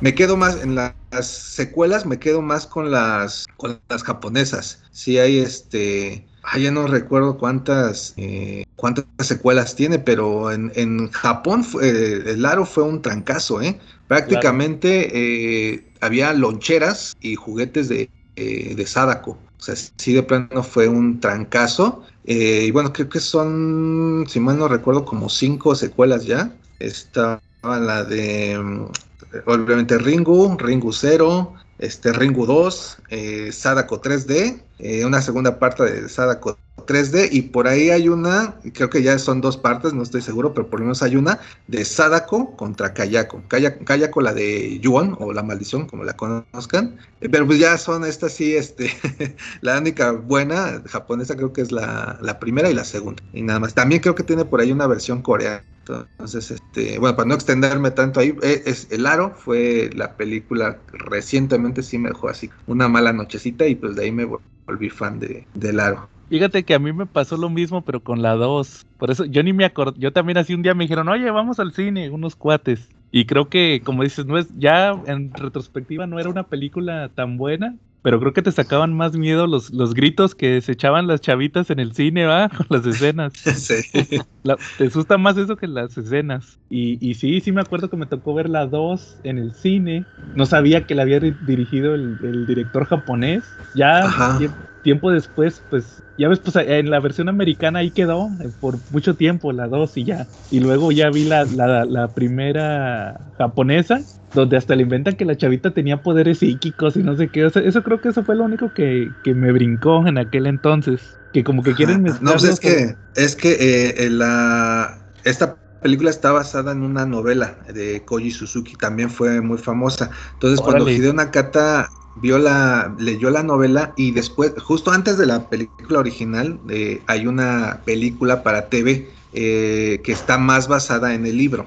Obviamente ya la película ya cambia, o sea, el, protagonista en la, en la película es hombre, en la novela, perdón, ya en la, la película pues ya ves que es mujer, la, el niño en la, en la novela es niña. Entonces sí cambian ciertas cosas, e incluso cambia algo al final y me parece que queda mejor en la película. O sea, esta parte, digo, ya, ya interviniendo en la, película, lo que más impacta es cuando, esta, cuando Sadako sale del, del pozo. Entonces, si saben cómo hicieron esta escena que va caminando hacia la televisión antes de salir. Esta la hizo una artista, este, ay, de este como teatro kabuki, y la grabaron eh, caminando hacia atrás, así exagerando el contorsionismo, digamos, y ya para cuando salió o editaron la película, la reproducieron al revés, digamos, para que se viera que va caminando hacia el televisor, hacia la pantalla para, salir de ella. El, en la japonesa ya ves que al final, bueno, justo en la escena después de que sale el televisor, se ve un ojo así muy raro. Es, no es el ojo de una actriz, es el ojo de uno de los asistentes que andaba por ahí y solo le hicieron el acercamiento y solamente voltearon la toma. Por eso se ve así como tan rara y medio impactante. Entonces, el, creo que la mejor escena, obviamente, pues es cuando Sadako sale de la, de la televisión, que sí te ah, no manches, por eso no pude dormir. Sí, ya, ya después en la versión americana sacaron creo que dos secuelas, ¿no? La, la 3 y que salía Leonard, ¿no se acuerdan? Salía Leonard. Ah, sí, sí. no, creo que ya no las vi, creo que ya nada más vi la 1. Y luego salió otra que ya ni supe, Rings, o, algo, creo que la 3 era Rings, y luego salió otra hace poco. Pero no, yo creo que me quedo con la, la original, tanto en la americana como japonesa. Sí, eh, de americana sí fue primero Ring, luego Rings, luego la segunda parte, Ring 2, y luego este, la tercera que ya de plano. No, pues no la ven, o sea, no, en lo personal no me gustó, pues ahí está. Va, muy bien. Calaca, ¿cuál te acuerdas tú? Fíjate que de, las que yo me acuerdo que, que me haya dado este así miedo, que haya salido así con terror del, del cine, se la fue a ver al cine, fue eh, La Bruja de Blair. Ah, buenísimo. Y, y, fue porque, como muchos, ¿no? De que yo, yo, yo fui a verla al cine creyéndome que eso que, o sea, pues que eran grabaciones reales. Y, y aquí lo que, lo que en verdad te asusta es porque, este, que no, no o sea, no ves nada si, si, si, hubiera salido ahí una bruja ahí, o un monstruo, o sea, pues ya, ya te quita ahí el, este, el, el susto, ¿no? O sea, ya luego, lo, luego tú vas a decir que está todo actuado. Y, y por mucho tiempo, o sea, sí, sí me, me, quedé con esa con ese temor de ir a, a, acampar por ahí, o sea, de ir a algún bosque y perderme. Este, y, y todo esto sí que todas estas escenas, como, como las fueron grabando, esas sí, este, estuvo muy, este, tenebroso. Fíjate, eh, de hecho todavía me acuerdo, ya ves que se terminan que llegan a, a, una casa ahí en medio de la nada y que, se meten y andan subiendo y bajando escaleras. Me acuerdo que cuando andaba yo con, este, aquí con mi esposa, que andábamos buscando casa, este, an- andábamos viendo las casas, este, estaban unas en construcción y luego me acuerdo que, ah, pues ahí, andábamos viendo. Y de repente que ya, no veo a mi esposa y dijo, es que ¿dónde anda? andamos en una que estaba ahí todavía en, en obra negra. Y, y ella ya andaba acá en el segundo piso y me acuerdo que hasta se, me acordé de esa, de esa escena de cuando van, así que gritando, ¿qué? ¿Dónde andas allá arriba? ¿Qué? O sea, todavía hasta, hasta esa fecha todavía se me quedó, me, me acuerdo que todavía se me quedó grabada esa, esa escena. Y Oye, sí, oye. te digo, es de, es de las, de las que, me, Oye. que, me- que sí me ha infundido un terror a, a quedarme perdido en algún lugar. Ya Oye, no y cuando la encontraste estaba volteada viendo a la pared. Eso estaba esperando y dije, oh, no voy a estar ahí en- pegada a la pared. Oye, Oye, pero oye. la película esa que dices de la bruja de Blair tiene una escena soberbia. La que acaba de decir Joe es, yo creo que la escena que construye toda la película, ¿no? Es la que da miedo. Porque en esa escena de, la, de las paredes, ves cómo están las manos de los niños, hay marcadas, ¿no? Las manitas de los niños. Entonces Sí, como que sí da miedo esa. Pero algo que me dio pánico de esa película es la cámara. Te lo juro que hasta la fecha no la puedo ver sin cantar Oaxaca. ¿La qué? La el manejo de cámaras, hasta Ah. la fecha no la puedo ver sin cantar Oaxaca. No, pues lo yo, yo y me he subido a los ojos del Six Flags y los aguanto, pero no, no aguanto eso. Eso es como cinco veces las tazas locas. Oye, sí. Sí, la De- y fíjate, de, de películas de ese tipo nada más vi esa de, de la bruja de Blair porque ya ves que salieron estas de la de la primera de Cloverfield que también está grabada así, pero esa ya la vi en, en video, en DVD creo. Y, y- y otra película estas que, que también está grabada así en, en formato documental esta de Rec, la, Ah, la versión también. Esa también está muy buena. Muy buena, sí, cómo no. Sí. Fíjate cómo se me olvidó esa en la lista. Ahí para el otro año. Pero, pero fíjate lo que dice Charlie. Acuérdense cómo, si se acuerdan cómo se llama ese formato de, de grabación. Ah, pues así vea Shake, Shake. La Shake Cam. Shake sí. Sí, Sí, fíjate que, Ajá, sí, dale, perdón. fíjate que eh, cuando salió la bruja de Blair, obviamente todo mucho tuvo que ver eh, el, cómo la promocionaron, ¿no? O sea, en los cartones de leche realmente pusieron las caras de estos chicos que, pues, como actores nadie los conocía, entonces sí realmente parecía que estaban perdidos. Entonces eh, fue un par de aguas. Todo esto, la película fue con su bajísimo presupuesto y recaudó no sé cuánto, pero de plano estos señores ya- Sí, fue un éxito total. Y sí vino a, por ahí me acuerdo que leí en esa época que vi- vinieron como a, a darles clases a los maestros de, de los directores de terror, ¿no? Haciendo esto diferentes sin tanto presupuesto. Y, y pues sí, o sea, la forma en que lo grabaron, que mandar a los chicos ahí, ustedes graben con sus cámaras, que nosotros les vamos a echar sus, sus sustos. Entonces, pues justo eso ayudó bastante porque ya ven que en esta escena donde están las están en su casita de campaña y se Ah, escuchan sí. las- la- los niñitos ahí afuera y van y les empiezan, o sea, es una escena impactante, o sea, realmente te pones a pensar, te pones en su, en su lugar, tú acampando en la noche, ahí en el ajusco donde tengan ahí cerca, escuchas a los niñitos a las 3 de la mañana y van y te mueven la cama, no, mano, o sea, sí realmente fue, fue un parteaguas esa película. Y bueno, de, de cámara en mano, pues de ahí se siguen las que ya mencionaron, aunque antes estaba por ahí la de Holocausto Caníbal, que realmente fue la primera así con cámara en mano, casi tipo documental. Esa, Pero esa es la ahí- favorita ahí de. Charlie, ¿no? Sí. Muy bien. Oigan, mi, pl- mi placer culposo es la 2, que no tiene nada que ver. La de la Ah, de no. Blair 2. También la fui a ver al cine y sí, no, salí de No, pero ¿saben por qué? Porque salió pero, una. te- Ajá. ¿Quién sale?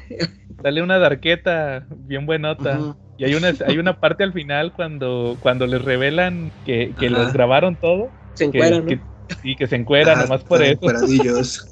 Nomás se le ven Oye, las sí, sí, sí, sí requiere una, una buena, una nueva checada. a ver si pasa.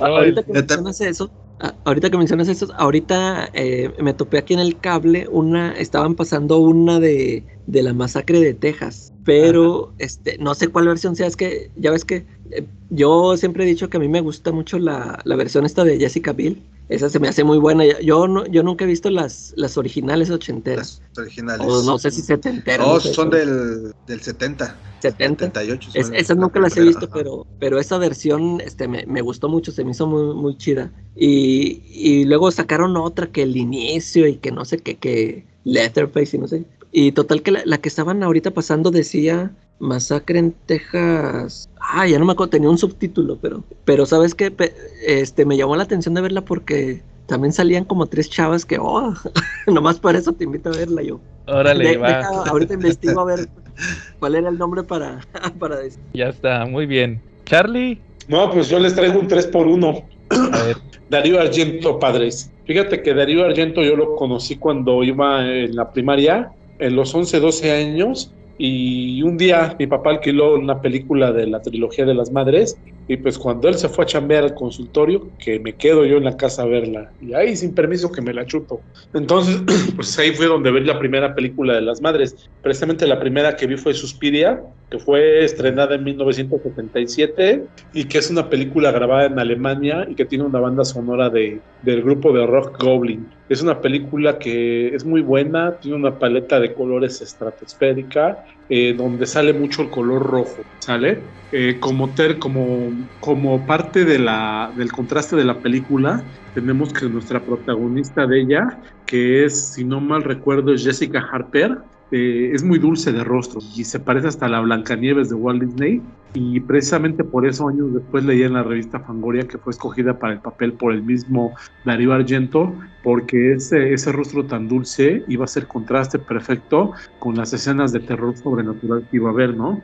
Eh, la historia de Suspiria es de una bruja que vive en, es una bruja antigua que vive en una ciudad moderna. Es todo el contexto que hay. Son una hermandad de madres, es una quelarre y son tres brujas poderosas. Una es Suspiria, otra es Infierno y la otra es La Madre de las Lágrimas. Eh, esa fue estrenada hasta 2007, la de Infierno fue en 1980 y ese es el contexto, son brujas antiguas que viven en ciudades modernas. Oye Charlie, Entonces- fíjate, fíjate que tú no has visto, hay un remake. La del de Suspiria. 2018, ¿no? Eh, este, es que se yo ya había escuchado mucho que, que hablaban, que comentaban de esa película de Suspiria, este, ya me la habían recomendado, y yo la busqué en mi página favorita de descargas y nada más encontré el remake.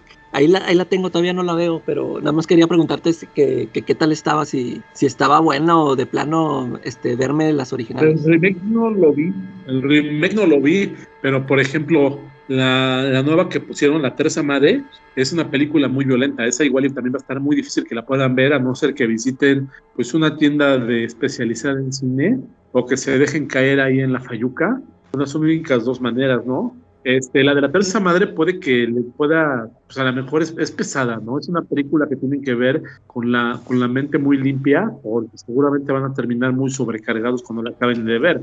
Tiene muchas escenas de sexo violento en los rituales de las brujas, y hay una escena un asesinato este, que es caníbal de uno de los artistas. ¿Cómo ves? Entonces, eh, son, son escenas realmente muy fuertes y solamente véanlas y van de verdad con la, con la mente muy limpia y tienen algo que hacer para despejarse después. No es una película, la última, que puedan ver antes de dormir porque los va a dejar muy saturados. Órale. Oye, Charlie, tú, ve- tú ves puras películas acá muy, muy gore, muy locochonas, ¿no? Sí, Igual esa de holocausto, ¿o qué? Holocausto caníbal. es de ese tipo. Charlie Caníbal. Ah, Holocausto Caníbal la vi, pero esta también me dieron ganas de cantar Oaxaca. Canté Oaxaca cuando pasó la escena de la tortuguita, salí corriendo al baño. Sí, que, que demandaron al, al director por esa escena, a los de los protectores este, de animales, ya sabes. Pues sí, porque sí, realmente, o sea, no hay efectos especiales, es real, es real la, la escena. No, y lo pudieron haber demandado más veces si supiera que los osorocos se equivocaron y la repitieron como 80 veces la, la, la toma. Sí.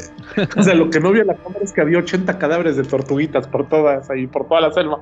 Por eso se acabaron las caguamas. Se trata toma.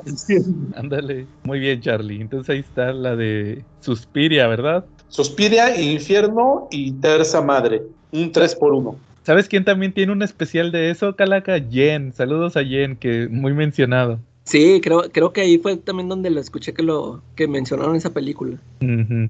El espíritu Sí, de Jen está aquí con nosotros. sí. Fíjate que de, de Suspiria hace mucho vi la, la original, la del 77, y tiene unos meses que vi este la del 2018. Eh, Sale esta Dakota Johnson y Tilda Swinton, que es como la una de las brujas mayores. Oye, ¿qué tal? Eh, ¿Está buena la película?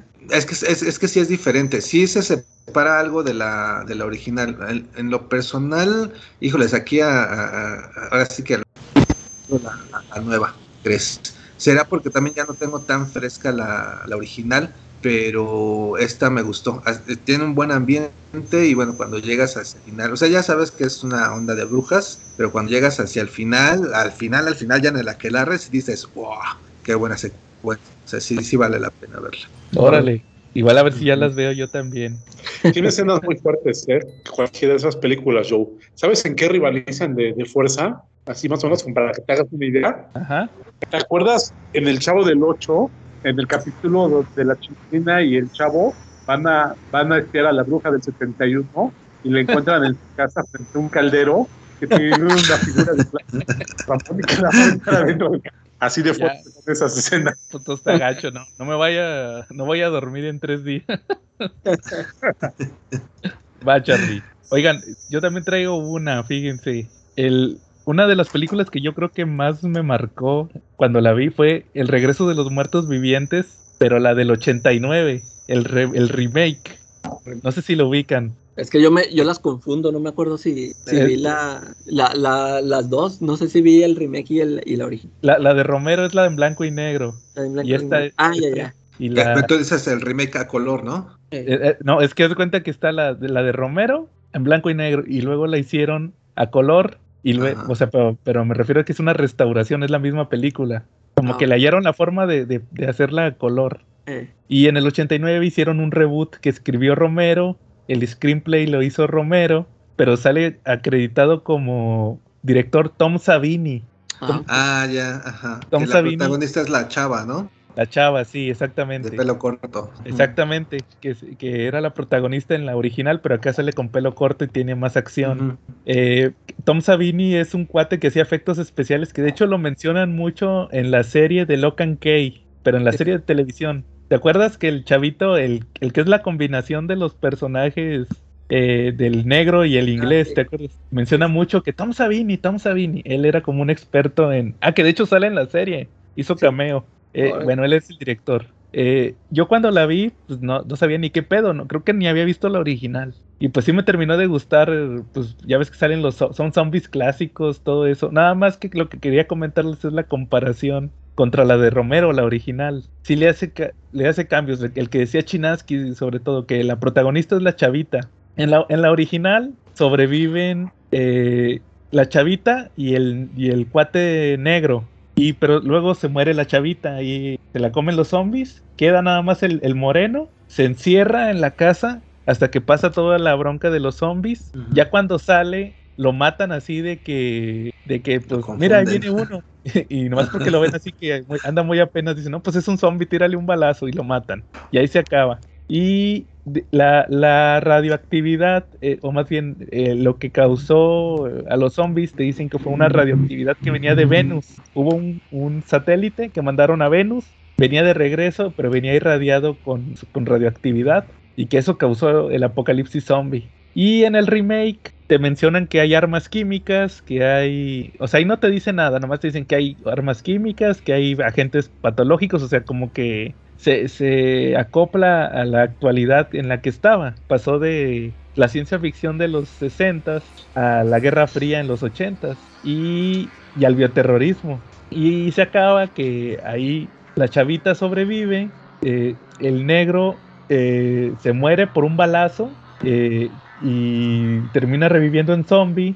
La chavita regresa a la casa ya con los, con los sobrevivientes así cazadores, los que están exterminando todos los zombies. Y pues ve al cuate que se convirtió en zombie, lo mata a otra persona y le tira un balazo así, igual, que en la original, o sea, como que en, ambas quieren marcar que pues que hay racismo porque pues, los, los campesinos mataron al negro nomás porque sí, pero era zombie. Y sobrevivió otro cuate que fue el que se les hizo de bronca toda la película. De hecho, él tuvo la culpa que se muriera el, el- otro cuate, el, el moreno. Y hasta le dice, ay, regresaste por nosotros. Y esta chava en el momento que lo ve saca la pistola y lo mata. Él no era zombie, lo mató nomás por, por culpa de él, falleció su amigo el morenazo. Y le dan más protagonista a la chava, o sea, la chava es más dura, en la otra pues se murió. Acá como que ya no quisieron usar esa figura de los 50 de la mujer eh, que no tiene protagonismo, que es la víctima, y acá es la, la- la principal. La chavita se convirtió en la principal de la película. Y, y nomás como dato curioso, el moreno es este actor que le hace de, el Candyman, ¿sí lo ubican? Ah, sí. Y que salió en las de Destino Final también, en las primeras. Él, él era el moreno. Y, y- y en español, la voz la hizo Humberto Vélez, alias Homero Simpson. Órale. sí, él era la voz de ese cuate. Y también, y también hay una muchacha, personaje secundario, que la voz es la de Lisa, también. O sea, ahí está, está curiosa esa de, de la Noche de los Muertos Vivientes de Romero. Pues hay en, en Emil secuelas, las de Romero, que son las de Day of the Dead. eh, ¿Cuál es la de Down of the Dead? La que después hizo of the. Dead. Eh, luego Army of the Dead, todas esas, o sea, Romero hasta que se murió siguió haciendo secuelas y esas se enfocan más en la sociedad, eh, es como Walking Dead, los protagonistas son más los, los humanos, o sea, la sociedad. Y están los, o- se peleó con, con el otro cuate que tenía los derechos, el otro se hizo las de Return of the Living Dead, o Sí. sea, como que se quedó con los derechos de Living Dead y- y Romero nada más con Dead. Entonces, eh, este cuate hizo puras de serie B. El otro, el que se quedó con los derechos de Living Dead, hizo puras de serie B que Return of the Living Dead, Return of the Living Dead 2. Entonces, Night, Night of the Living Dead, algo así. ándale, todas esas son este de bajo presupuesto y, y son de serie B, entonces pues esas están más esas son más divertidas porque son tan malas que son divertidas. Entonces, sí, eso yo me acuerdo mucho cuando vi ese remake, que mucha gente odia ese remake porque dicen que mancha pues la original de en blanco y negro de Romero, ah, mucha Sí. gente la sigue viendo. De hecho, antes, antes del COVID, aquí en la cineteca de la ciudad, siempre en, en épocas de esta de Halloween ponían la de Romero, la original, en la cineteca. Apenas la iba a ir a ver cuando, cuando dije, ahora sí este año sí voy. pasó el COVID, pero Sí. pues ya ni modo. Ahí fue cuando reabran. Muy bien. ¿Alguna otra que traigan? ¿Chinaski? Sí, cómo no, yo tengo otra Ah, película, ¿puedo? Dale, Charlie. dale, chale. Fíjate que yo tengo fijación por las películas de terror de los 70 y yo les traigo de ahí una película que se llama The Howling. Aquí en México fue conocida como Aullido y es de Oye, 1981, dirigida por Joe Dante. Y pues el tema va de los hombres lobos. La verdad es una de esas películas que sí te dan miedo. Yo creo que aún a la distancia sigue dando miedo. Es de esas películas que, que me hacen pensar que aunque tenga la puerta cerrada de mi casa, si viene el hombre lobo pateando la puerta como abonero, ya vale madres. ¿no? Y la película empieza con una reportera, ¿no? Que está ahí en, en, los- en la zona pues más peligrosona de la ciudad, ¿no? Así como de tolerancia y es acechada por un asesino en serie. El asesino se llama Eddie Quist y resulta que ella está cooperando con la policía para atraparlo, a Eddie, y se quedan de ver en un cine porno. Y pues resulta que ahí cuando están en el cine, eh, pues la va a atacar y la, la policía entra cuando lo oyen gritar y disparan contra Eddie y pues resulta que ella, pues a pesar de que se salvó, queda con amnesia, no recuerda lo que pasó, pero pues nos ponen flashback de lo que pasó y parece que estaba transformando el cuate. Resulta que ella tiene un terapeuta, el doctor John Wagner, y que le envía a ella y a su esposo a una colonia. Es un complejo turístico, un campo donde él envía sus pacientes para tratamiento. La colonia tiene gente extraña, ¿no? Tiene por ahí una linfómana, tiene por ahí gente medio rara, pero descubren que el lugar es habitado por hombres lobos, son perseguidos por él. La película termina de manera patriótica, con ella escapando de la, de la colonia, y luego cuando está en el noticiero dando su reporte de lo que pasó, se termina transformando en hombre lobo. Yo creo que de toda la serie de Aullido, esta fue por mucho la mejor, y yo creo que, que las demás se pueden obviar.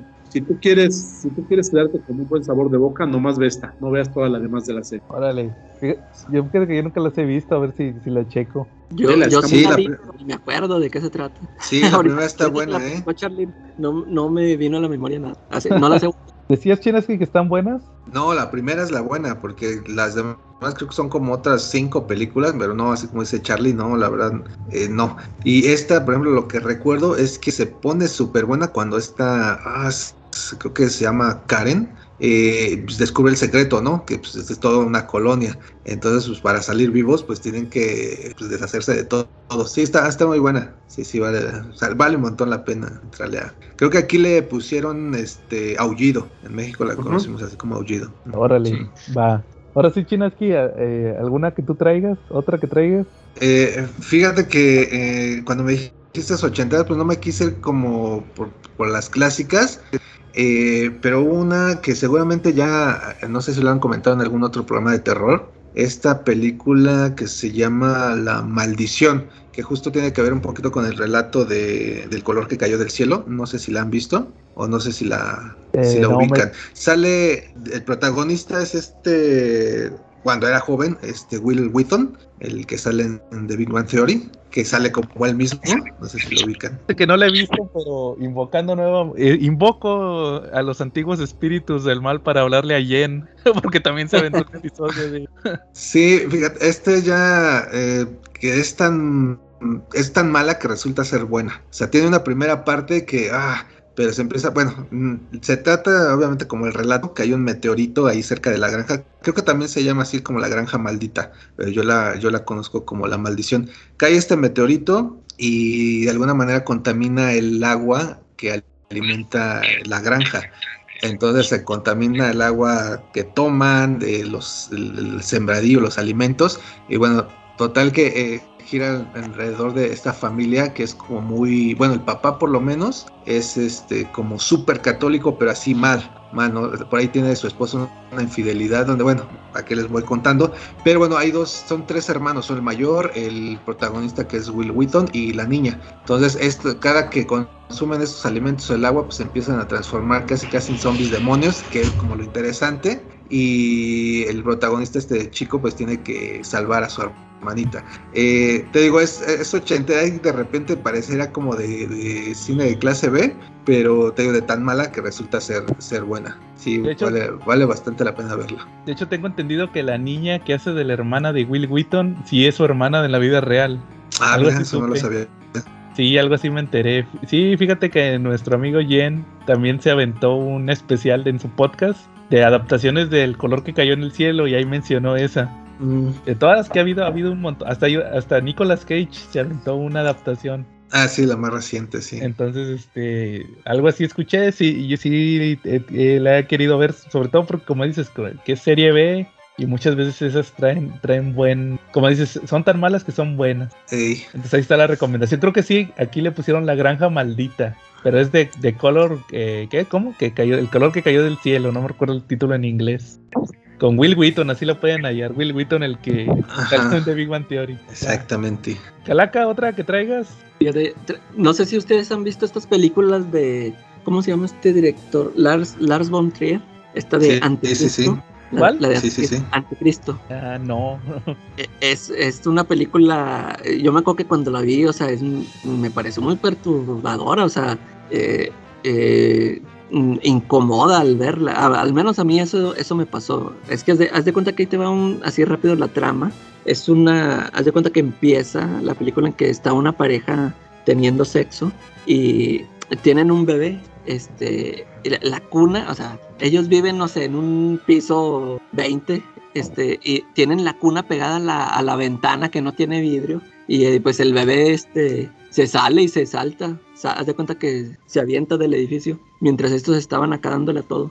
Y ya, este, pues la, como es este, de esperarse, la, la señora se pone muy mal, el, el cuate es este, se me fue el nombre, Andel William. El Duende Verde. El Duende Verde. este, él es, creo que es psicólogo, ¿no? O psicoanalista, no sé qué es. Y él empieza a tratar a su propia esposa. Y, y este, se van, hace cuenta que le dice, no, pues tú necesitas despejarte. Y se van a una cabaña, no sé si era de su papá o de alguien, no sé, se van a una cabaña alejada de todo. O sea, pues así como que para que se relaje. Y estando allá, empieza a descubrir muchas cosas de la, de la señora. O sea, era algo, era algo maligno este te digo, hay, pasan muchas escenas que o sea, yo cuando las estaba viendo dije, pero ¿cómo? O sea, no, no, puedo imaginarme al, al, director o al que escribió esa escena, o sea, que estaba pensando cuando la, cuando le estaba escribiendo, porque tú dices, ¿qué? O sea, ¿cómo se le ocurren estas, estas cosas? Nece necesitas verla yo para, para entender esto que digo. Y este, eh, está buena, te digo, está perturbadora. Y hay otra, que esta que se llama La casa que ya construyó, este, que no sé, no sé si esa, esa frase de dónde haya salido porque eh, la, la mencionan también Alan Moore en From Hell por Jack el Destripador. No sé si de ahí venga o no sé si él también la tomó de otro lado. Pero este, es, de un, es de un asesino en serie. Esta, esta película se trata de un asesino en serie. Este, ahí lo vemos, este, toda la película vemos cómo este, atrapa a sus víctimas, ¿no? O sea, cómo se hace pasar por alguien que tiene un accidente en carretera y pide ride y luego agarra la, este, secuestra a la mujer, las mata. Así vemos a varios asesinatos que tiene el cuate este. Y al final, este, no me acuerdo si lo matan o él termina suicidándose, pero haz de cuenta que total se ve que llega al infierno. este cuate, este director, este, como que hace así muchas sus películas, como que les quiere dar así un toque artístico. Y esa, esa secuencia en el infierno está así muy dantesca, no sé, o sea, está, está, está buena, también esas se las recomiendo. Esas dos, Anticristo y la casa que ya construyó. Órale. Fíjate que esa, esa no la he visto y me la han recomendado un montón de Lars von Trier y, y Sí. esa no la he visto. Y esa también está buena, esa película. Sí, de- del Anticristo se supone que esta de Lars von Trier es de su trilogía de la depresión, que está precisamente el Anticristo, Melancolía, que también está muy buena, y Ninfomanía. Ah, por fíjate que esa de, esa de melancolía no la he encontrado. También sí, me la, sí la había escuchado por ahí, pero no, no la he encontrado. Sí, sí, sí está padre. También. Y, y Ninfomanía, sí, también, sí, esa sí la vi. Está locochona. Va. Eh, Ya está. Charlie. Ah, no, ¿quién Mándeme. No, seguía yo, ¿no? Sigo, sigo yo. Ya, ya ando. Ahí va. Eh, de las que yo traigo, pues voy a ir por una fácil. Chucky. Chucky, el muñeco diabólico. La original. ¿eh? estrenó su serie apenas. Ah, oye, oye, sí, que nos estaban diciendo la semana pasada que ya salió su serie. Eh, No, fíjense que yo creo que me quedo con las primeras dos. Ya después, de, Definitivamente. ya- ya después de eso como que se fue a la, a la mierda todo. Eh, en la Específicamente- 2 en la dos sí sigue saliendo el mismo chavito. Sí, es Andy. Sí. Este, fíjate que la primera no, no, no quisiera hablar tanto de la primera porque, pues ya ves que la mayoría de la película no sabes qué onda, porque por lo mismo va de que no sabes qué es el, el muñeco. O sea, Sí. sabes, pero no lo ves. Ya nada más al final cuando lo queman y todo eso, que, que hace el muñeco todo achicharrado, va, como, como cuando el soldadito con la lupa, va, que le ponen la lupa. Y, y la 2, esa sí, yo creo que me impactó más. Yo diría que la 2. Porque ya ves cómo empieza que lo reconstruyen. Sí. Que, que agarran el cráneo de- del muñeco para hacerlo otra vez. Y que El cuando le dan vida, bien Frankenstein, que le tienen que meter como que electricidad en los ojos y no sé qué. Explota la máquina y luego sale el mismo chavito, el Andy, pero ya más grande. Que vive con una familia adoptiva. Luego tienen que hui- huir él y, y la hermana adoptiva que se da la batalla final en la fábrica. Yo, yo creo que esa escena siempre me ha impactado, sobre todo eh, eh, cuando le cortan la mano, porque no sé si se acuerdan que le cortan la mano a- al Chucky, Ajá. Se pone un cuchillo, ¿no? se pone un cuchillo y cuando se Sí. mete el cuchillo ahí, que, se, que le quita el mango y se lo pone, ahí sí me quedé de, ay, güey, y luego con cinta y luego... Creo que le cortan las piernas y anda con un carrito. Le ponen más piernas, más bien. Con que- la máquina esta que, que armaba los muñecos, ¿va? Y luego, no me acuerdo si es en esa que le, que le abren donde tiene las pilas y ya tiene carne ahí. Es como si le abrieran una herida donde, donde, iban las pilas. Y al final lo matan, que le meten la manguera del plástico caliente ahí y, y pues explota, ¿va? Que se empieza a inflar y todo. Yo, yo creo que esa fue de las que diría yo que más me marcó, la Chucky 2. Obviamente también la 1. Ya después la 3, que empieza que lo... Que lo de, no sé si se acuerden que lo La, la 3 es la del. Ya cuando está en el. en el ejército. Que es militar. En el Ajá, en el ejército. Ya no supe si era el mismo actor, yo creo que ya no. El, No, ya no es. que, que, que, que, que vuelven a abrir la fábrica y que derriten al, el plástico del Chucky y se vuelve a hacer otro Eh. Chucky. Y luego la, la de la novia de Chucky ya está infame, la del hijo también ya está infame. Sí, ella. Y, y luego sacaron estas últimas del, ¿cómo era? Eh, la maldición de Chucky y, Maldición de choque. y el culto de culto choque. de choque. que como que ya quisieron, quisieron este componer el camino. Con- La, la primera, lo que hicieron.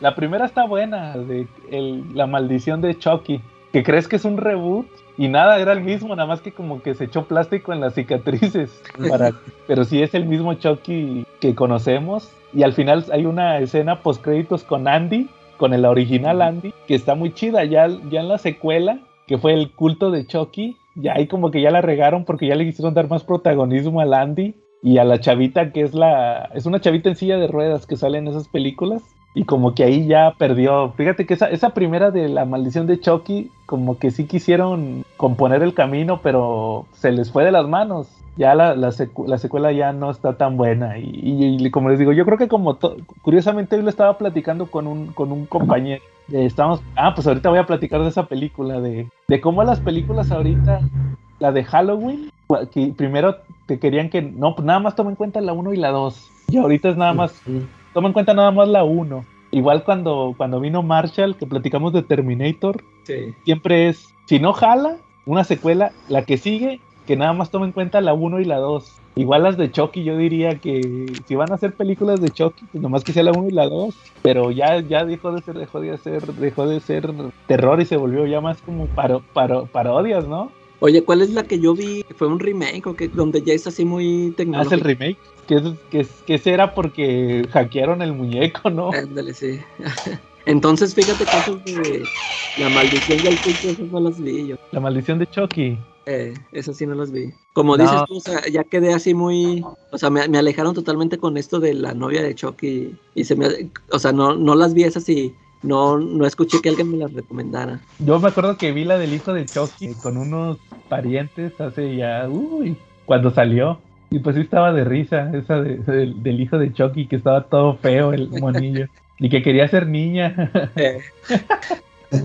Va, eh, bueno, muy bien. Chinaski, otra que traigas, ya para cerrar por este episodio, la última ronda. Sí, fíjate, fíjate que antes de, pasar a mi, a mi recomendación, que, que de Chucky, la primera, este, que creo que a mí me impactó un poco más, eh, precisamente el hecho de ponerte a pensar, eh, pues piensas que el muñeco se está moviendo porque trae las pilas, ¿no? Si está programado, digamos. Pero en el momento en que la escena donde la mamá de Andy le, levante a ver qué, está pasando, acá no trae pilas, o sea, sí es una escena muy impactante.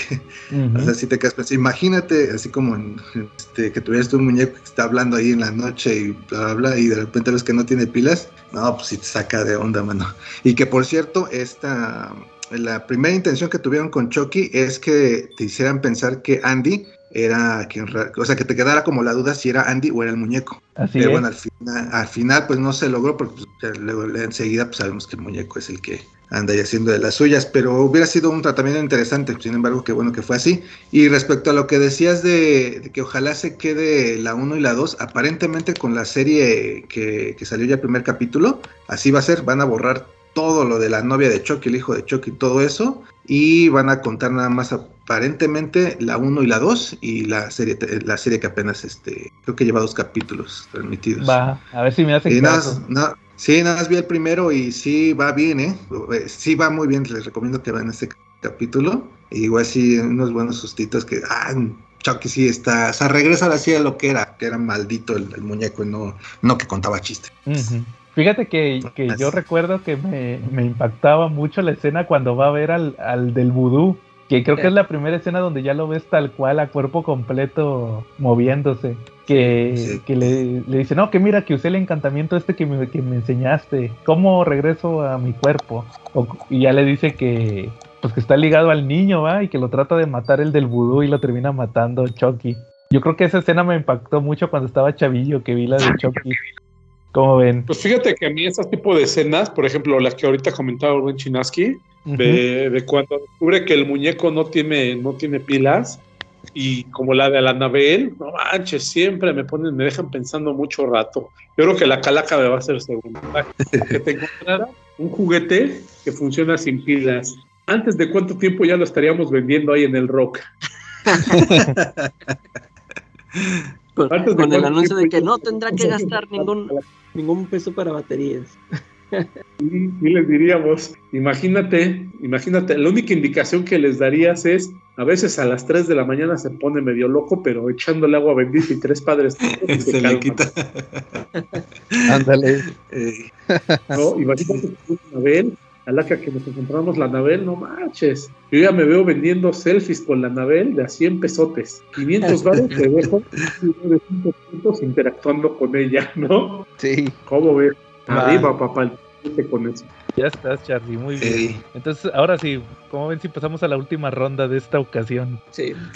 A, ver, Chinaski, ¿alguna con la que quieras terminar por esta ocasión. Eh, sí, fíjate que eh, tengo un montón, soy súper fan, así como Charlie, de, de, las películas setenteras, ochenteras de terror, son como mis favoritas son como las que más me dejaron marcado. Pero, últimamente eh, sí he volteado a ver como que el cine actual de terror y no tanto ahí este como que Anabel y sino más bien como películas diferentes de terror. Entonces por ahí no sé está Babadook y este eh, no recuerdo cómo se llama esta que bueno este tipo de películas como que nuevas, pero que no se van como con el cliché. Entonces, igual quería recomendar, eh, pues tengo dos por recomendar, no sé si decidirme por para guardarme adelante las dos. Ah, pues se puede las dos, pues va, venga, este es una película del 2019, eh, se llama The Richard, The Richard, que es como de, se refiere a la brujería también, eh, que en español la puedes encontrar como Madre Obscura.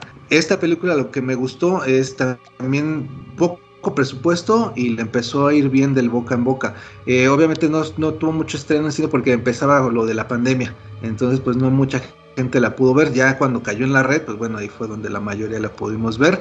Y tiene una mezcla interesante entre estas cosas de películas de terror como que adolescentes. Eh, me refiero a porque ves un programa en Netflix y ya sabes que empieza con sus rolitas y el intro, el opening y todo eso.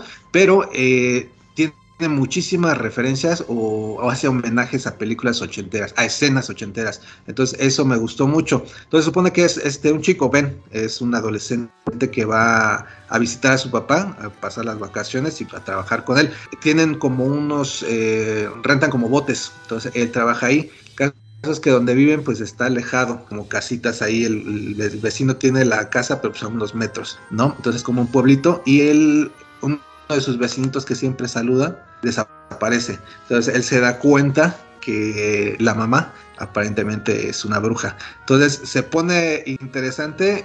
Eh, pudo haber sido muy buena la película. Digo, no se las quiero spoilar. Porque hay un giro de tuerca muy bueno hacia el final. El, problema es que como la película o la forma en que te lo cuentan tratan, se centran mucho como para aguantarte la, el giro de tuerca.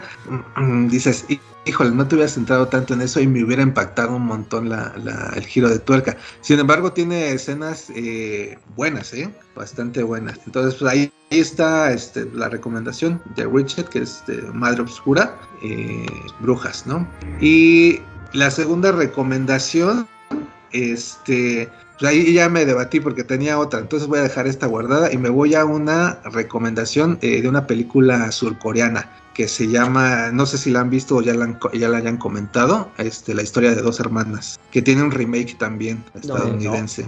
Bueno, eh, la historia de, dos hermanas es una película surcoreana, creo que del, del 2002, o sea que ya tiene sus ayeres. Sin embargo, esto no quita que la película sea muy buena. Eh, en esta película, te digo, el remake que ahí está y ya yo te recomendaría que veas la surcoreana, que está muy buena. A veces a mucha gente le cuesta trabajo ver pelis asiáticas porque igual me pasó que si no es como racismo, pero la verdad es que sí confundes a los personajes porque se parecen mucho.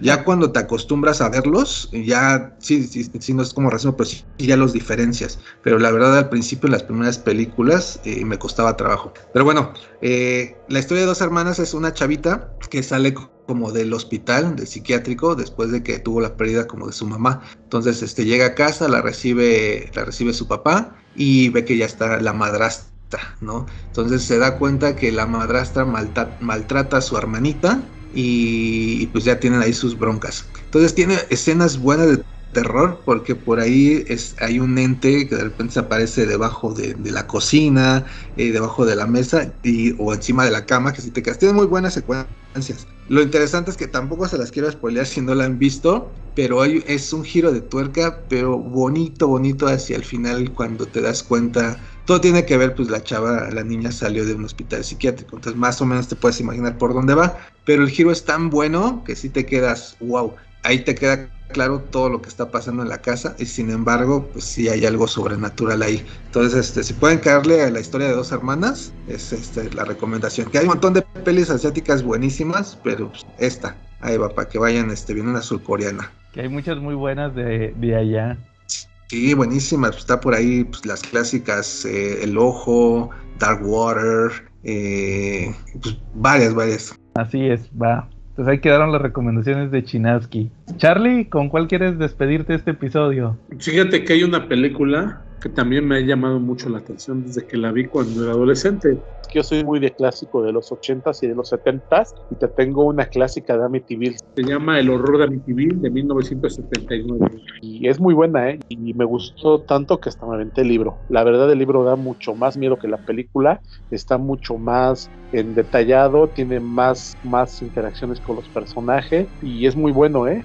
Eh, por ejemplo, hay personajes como Jody el cerdo que sale en la película mencionado ahí en un dibujo de una niña y en el libro aparece varias veces y luego ahí en un glosario del libro pues aparece como como que es una es una forma que toman entidades oscuras más fuertes que un fantasma para parecerse no y son cosas que realmente te dan bastante miedo eh, a mí me gustó muchísimo eh, supuestamente está basada en hechos reales, ¿no? Porque hay una mansión en Nueva York, en Amityville, precisamente en Ocean Park, donde ocurrieron un asesinato de una familia completa. Y es la historia, esta que te estoy mencionando de la película, de la siguiente familia que fue a vivir ahí. Ellos incluso hicieron unas, unos libros acerca de su experiencia viviendo en Amityville, fueron a a programas de televisión invitados y pues al final las tres historias que creo que salió que era un fraude, pero de todas maneras, pues, de que es una buena película, es una buena película, mi recomendación. Oye, es la de Margot Kidder. Es la versión de 1979 donde sale George Lutz, donde salen los Lutz. Sí, que sale la novia de su, la Luisa Lane, Margot Kidder, me parece que es esa. Y el papá de el, pa- el papá de Josh Brolin también sale ahí. Sí, te digo, es una, es una película, pero garbanzo de libra, ¿eh? Sí, aquí estoy viendo que sí es esa. Sale James Brolin y Margot Kidder, que es donde sí yo, yo la vi la vi hace poco y fíjate yo no la había visto, la vi hace como menos de dos años. Ya estábamos haciendo el podcast. ¿Y qué tal? Eh, sí, se me hizo muy buena. Porque ya ves que existen como, como 15 películas de Amityville. La buena es esta y la que Ajá. sigue, que es, es la posesión. Con esas dos que hayas visto, ya viste todo lo de Amityville. Eh, ya las demás ya son como que como que el mismo caso de Aullido, ¿no? Ya son películas que le quisieron seguir sacando jugo y provecho a la franquicia, pero lo echaron todo a perder. Quédate nada más con estas dos y con Amityville la de la de ¿cómo se llama? La que te acuerdas del horror de Amityville y Amityville la posesión. Ya con eso. Es Órale, muy bien. Charlie. Con eso cierro mi participación aquí desde la carretera del terror. ¿Por, por qué cortaste tan abrupto? ¿Quién llegó por ti? Eh, Hay carros fantasmas deambulando por aquí. Ahí va. Muy bien, Charlie. Calaca. Mira, ante- antes de decir mi película, este, ya, ya supe para qué busques yo. Masacre en Texas, herencia maldita. Ah, ya sé cuál es. Sí, ya la. Sí, ya, ya sé. La pasan a cada rato, sí es cierto. Oye, pues, es, pues es que te digo que ahorita la estaba viendo y, y como te digo, acá salió Jessica Biel, aquí vi que eran dos, eran dos chavas que vi que estaban re bien. Nada más por eso la voy a ver. la voy a buscar. Oye, y entonces, este, fíjate que acabo de ver una película que se las quiero recomendar y no es tanto así de, de terror, terror. No sé, a ver si ya la vieron. Se llama A Ghost Story. No me suena. No la he visto. La que es este el novio de la chava, ¿no? Eh. Sí, sí, sí. Fíjate, No, es- muy bonita la película. Sí, o sea, me gustó mucho. Fíjate, yo cuando es- esta película me la topé aquí en mi página favorita de descargas, este, me llamó la atención por el puro nombre, ¿no? Este, y luego me pongo a ver el tráiler y, y ahí con verla se me quitaron las ganas porque ahí te va yo. Haz de cuenta que pues es la historia de una pareja y el, el chavo se muere y el cuate regresa como fantasma. Así típico, típico que en las películas no que regresa a, verte, a ver a la chava que está haciendo en su, en su vida pero el cuate regresa como un fantasma, como siempre nos lo han pintado, con una sábana blanca y con unos hoyitos en los ojos. Y este, yo cuando vi eso en el tráiler dije, nah, pues esto va a ser pura, pura botana, ¿no? O sea, puro rebane. Y, y no la quise descargar. Y entonces, este, tiempo después me encontré en Facebook una lista de, de, de películas que las mencionaban como, no sé si eran las mejores 100 o no sé, o sea, que eran películas que muy buenas que las recomendaban. Y ahí venía esta, esta película. Y pues me puse a... Las que encontré las descargué, incluyendo esta. Y pues me pongo a verla y no, esta, se me hizo muy chida, fíjate. Te, te digo que no, no es terror, terror, pero tiene sus... Por el, por el... Con la música que le ponen, sí, sí te hace que ese fantasma, o sea, que tú, tú lo puedes ver ese fantasma ridículo, este, caminando como si estuviera pidiendo dulces en Halloween, con la música, este, te lo, o sea, se, se, sí te da una sensación acá, porque haz de cuenta que se, levanta de la, de la morgue, así pues con su sabanota, y luego va caminando como que de- en un hospital y toda la gente que va pasando por ahí no lo ve y todo eso. Con, con solo la música hace que pues que esa se- ese- escena se vea así este seria, ¿no? Que, que no te dé risa que el cuate anda así con esa sabanota. Eh, aquí nada más la cosa es de que es, es de este tipo de películas que es muy contemplativa, de que, por ejemplo, haz de cuenta que el, el fantasma se queda viendo a la, a la chava ahí, este, com- está comiendo y pues, haz de cuenta que fácil pasan, no sé, 5 o 7 minutos que la está viendo ahí nada más comiendo, sin diálogo, sin nada. Hay, hay varias escenas así, es, te digo así, muy, muy raro, así sin, sin diálogo, sin nada, pero, pero la historia, fíjate que se me hizo chida, el final, todo eso, sí, sí se los recomiendo, a ver qué, a ver qué tal les parece. No es terror, terror, pero, pero tal vez sí podría, o sea, sí, sí te deja esa, esa- ese tema de la muerte, sí, sí se queda así muy, muy adentro de uno, ¿no? Ahí, ahí se las recomiendo para que la chequen.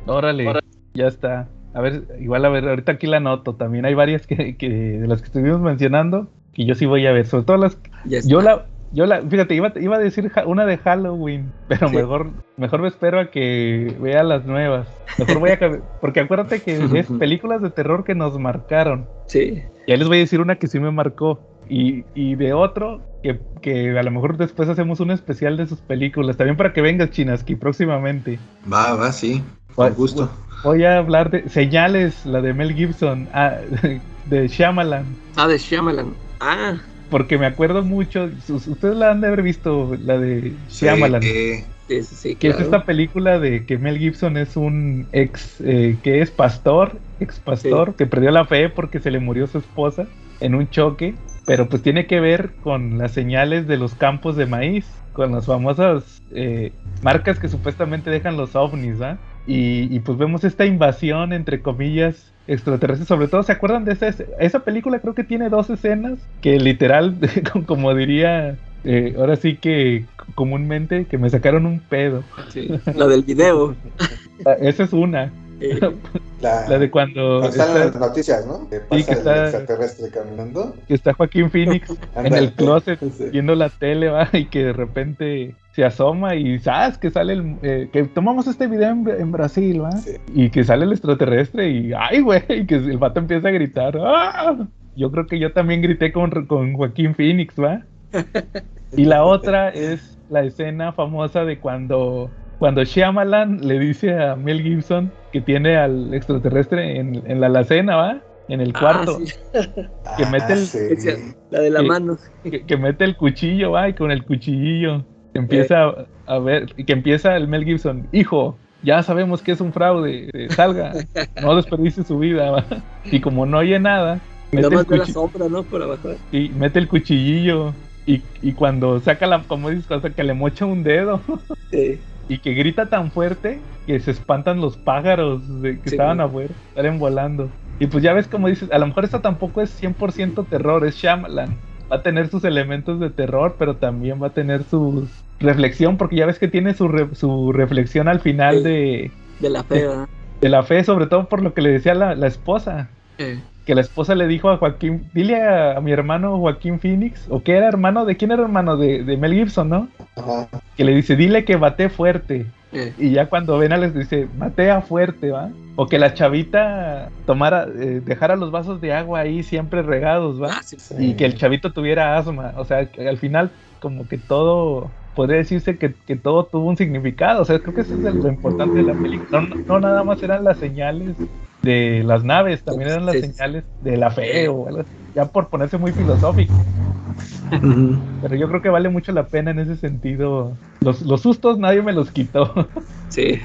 Entonces, Oye, fíjate que ahorita, hoy, hoy precisamente en la tarde estaba viendo, pero la de la aldea. Ajá. Y, e- esa película también me gusta mucho. Y fíjate que algo que, que me llamó mucho la atención, pues era esta película de la aldea, creo que siguió después de Señales, ¿no? Sí, Y, y pues era cuando. Night Shyamalan, o sea, estaba en, en su apogeo, ¿no? Como, o sea, todo mundo quería trabajar con él porque me fijé que pues en esa película vuelve a salir Joaquín Phoenix. Y luego sale Ad- Adrian Brody. Y luego sale, ahí fue donde conocí a esta chava, la pelirroja, ¿cómo se llama? Bryce Dallas. Sí, la hija de Ron Howard. Ahí fue donde la. Howard. Y luego, eh, ahorita me fijé que yo, yo no me había, no, yo no me acordaba que también ahí sale el, este, Jesse Eisenberg. ¿Neta? Sí, sale en un, en un papel ahí, pues es un aldeano y, y sale, de cuenta que de- luego luego lo reconocí cuando está sentado en la mesa y sale ahí en, tiene una participación ahí muy pequeñita, ¿no? Pero pues ahí sale también. Y te digo, luego pues sale Sigourney Weaver, salen, sí salen otros varios que, otros ya señores grandes que como que también se me hacen conocidos, pero sí me llamó mucho la atención que, este, sí, no, o sea que antes como que todo el mundo quería trabajar con él y ahorita ya, ya se volvió como que el apestado, ya como que... Ándale. O sea, ya las últimas películas que ha hecho, bueno, algunas este que salen pues puros que no, o sea, no son estrellas, no son conocidos. Pero fíjate, con lo que dices ahorita de, de Shyamalan y lo que, te- lo que decía, el, el punto del, del episodio que era las películas que nos marcaron. Yo me acuerdo perfectamente dónde estaba cuando vi que Joaquín Phoenix gritó cuando vio al extraterrestre en la tele. Y en Sí. la aldea, yo me acuerdo perfectamente dónde estaba cuando vi la escena de que la chavita que le dice, cuando sale de la aldea, para que me entiendan, que se topa Eh. al, al patrullero, para que me entiendan Eh, que le dice, ¿me puede ayudar? Este, ahí, yo, que es cuando empiezan a sacar las cosas del baúl. eh, Ya para no spoilearles la, el final, que, que todos los familiares empiezan a sacar las cosas del baúl. Yo me acuerdo perfectamente dónde estaba cuando vi esa escena. Oye, fíjate, o sea, sí estoy entendiendo que a ti sí te pareció un buen giro ese, Sí. esa revelación, ¿no? Sí. Porque a mí me, yo como que me, me dio a pensar que a partir de esa película muchos se sintieron, eh, yo los escuché en el cine, se sintieron estafados, engañados, o sea, como que, que les tomó el pelo con ese, con ese giro, pero a mí se me hizo muy bueno. A mí Yo- yo también. sí- ¿verdad? Yo, yo sí me acuerdo que en- Igual, en, el igual. cine, ge- gente a mi lado sí estuvo, o sea, sí se quejó de- diciendo que, "Ah", pero a mí me, me pareció muy bueno. Y, y creo que ya después de eso, ya creo que todas las películas, ahí fue cuando tuvo muchas críticas, ¿no? Que, Pero que de sí, hecho, sea, ándale, esas historias, las primeritas, o sea, esos giros se me hacían muy buenos. ahí lo comentaremos en nuestro episodio de Shyamalan. Llaman. Oye, que ya vi la de Old, ya la vi desde la Ah, otra órale. vez. Y, ¿Sí te y- gustó? Sí, sí me gustó el final. Que dijiste que, que se caía un poquito hasta el final, ¿no, Calaca? Es que, si te digo, el, el- todo, o sea, cómo la fue contando, eso como que no me gustó. El, el final, la revelación, todo eso sí me gustó, pero todo, la la convivencia de todos los que estaban ahí, eso como que no, no me gustó cómo la, cómo la contó. Como que no me, como que esos personajes no me importaron, no sé. Es que yo creo que ahí ya es, es, es que ahí yo lo comparo mucho con la aldea. Ese final es muy de o te arruina la película o te la, te la justifica. Y, y sí, a mí, a mí, por ejemplo, el final la rescató, porque te digo, este, la estaba sufriendo, o sea, yo decía, ay, como que no me está gustando cómo, o sea, cómo le está, cómo la está llevando, pero sí me quedé hasta el final porque yo decía, pues, a ver, tienen que explicarme, o sea, ya es que ya tenían rato diciendo de que alguien nos está viendo desde allá y no sé qué. Yo nada más estaba esperando a que, a que dijeran a ver qué, qué, cuál era la explicación de todo y, sí, sí me, sí me gustó la explicación. Oye, que por cierto, antes de que se me olvide, ahorita que decías de lo de las chavas estas de la masacre de Texas, que, que bien sale la chavita esta en la de en la de Old cuando crece. ah, sí. Es, es la de la de yo, la de Jojo Rabbit. Ah, Ah, ese- sí, es, es cierto. Es Órale. ella, pero ya creció. Oye, qué bien creció. que hasta ni le quedaba ya el traje de baño. Ándale, exactamente. Ajá. Sí, es esa chavita. Se me hacía conocida de la cara. Nada más de la cara.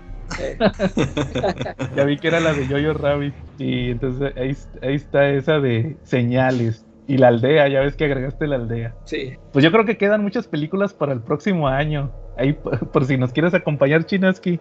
Igual sí, cuando, sí, sí, con gusto. cuan- amigo. cuando hagamos otro especial de películas, ya sabes que estás aquí invitado. Gracias, gracias. Aquí andamos. Charlie, Charlie, ¿algo que quieras agregar? Este, no, nada, yo aquí desde, desde el comentario maldito lleno de estática, digo que termina mi participación por hoy. Ya está, Charlie. Chinaski, no te, no te nos vayas sin darnos otra vez tus redes sociales y de tu podcast. Claro, claro, de, de una vez, amigo. Así es. Sí, pues este, les recomendamos mucho que entren a Marvel Legends México Oficial, a la- al grupo en Facebook o a la página en Facebook, también en las otras redes en Twitter e Instagram y en el canal de YouTube de Soy Geek, donde subimos los podcasts y las reseñas que de repente me aviento. Y este, pues ya saben, Marvel Legends, ahí está, amigo. Ya está, muy bien. Entonces, este, si no, no hay nada más, estuvimos Joe Myers Charlie Amityville. Y la calaca Kruger. y nos vemos la próxima semana.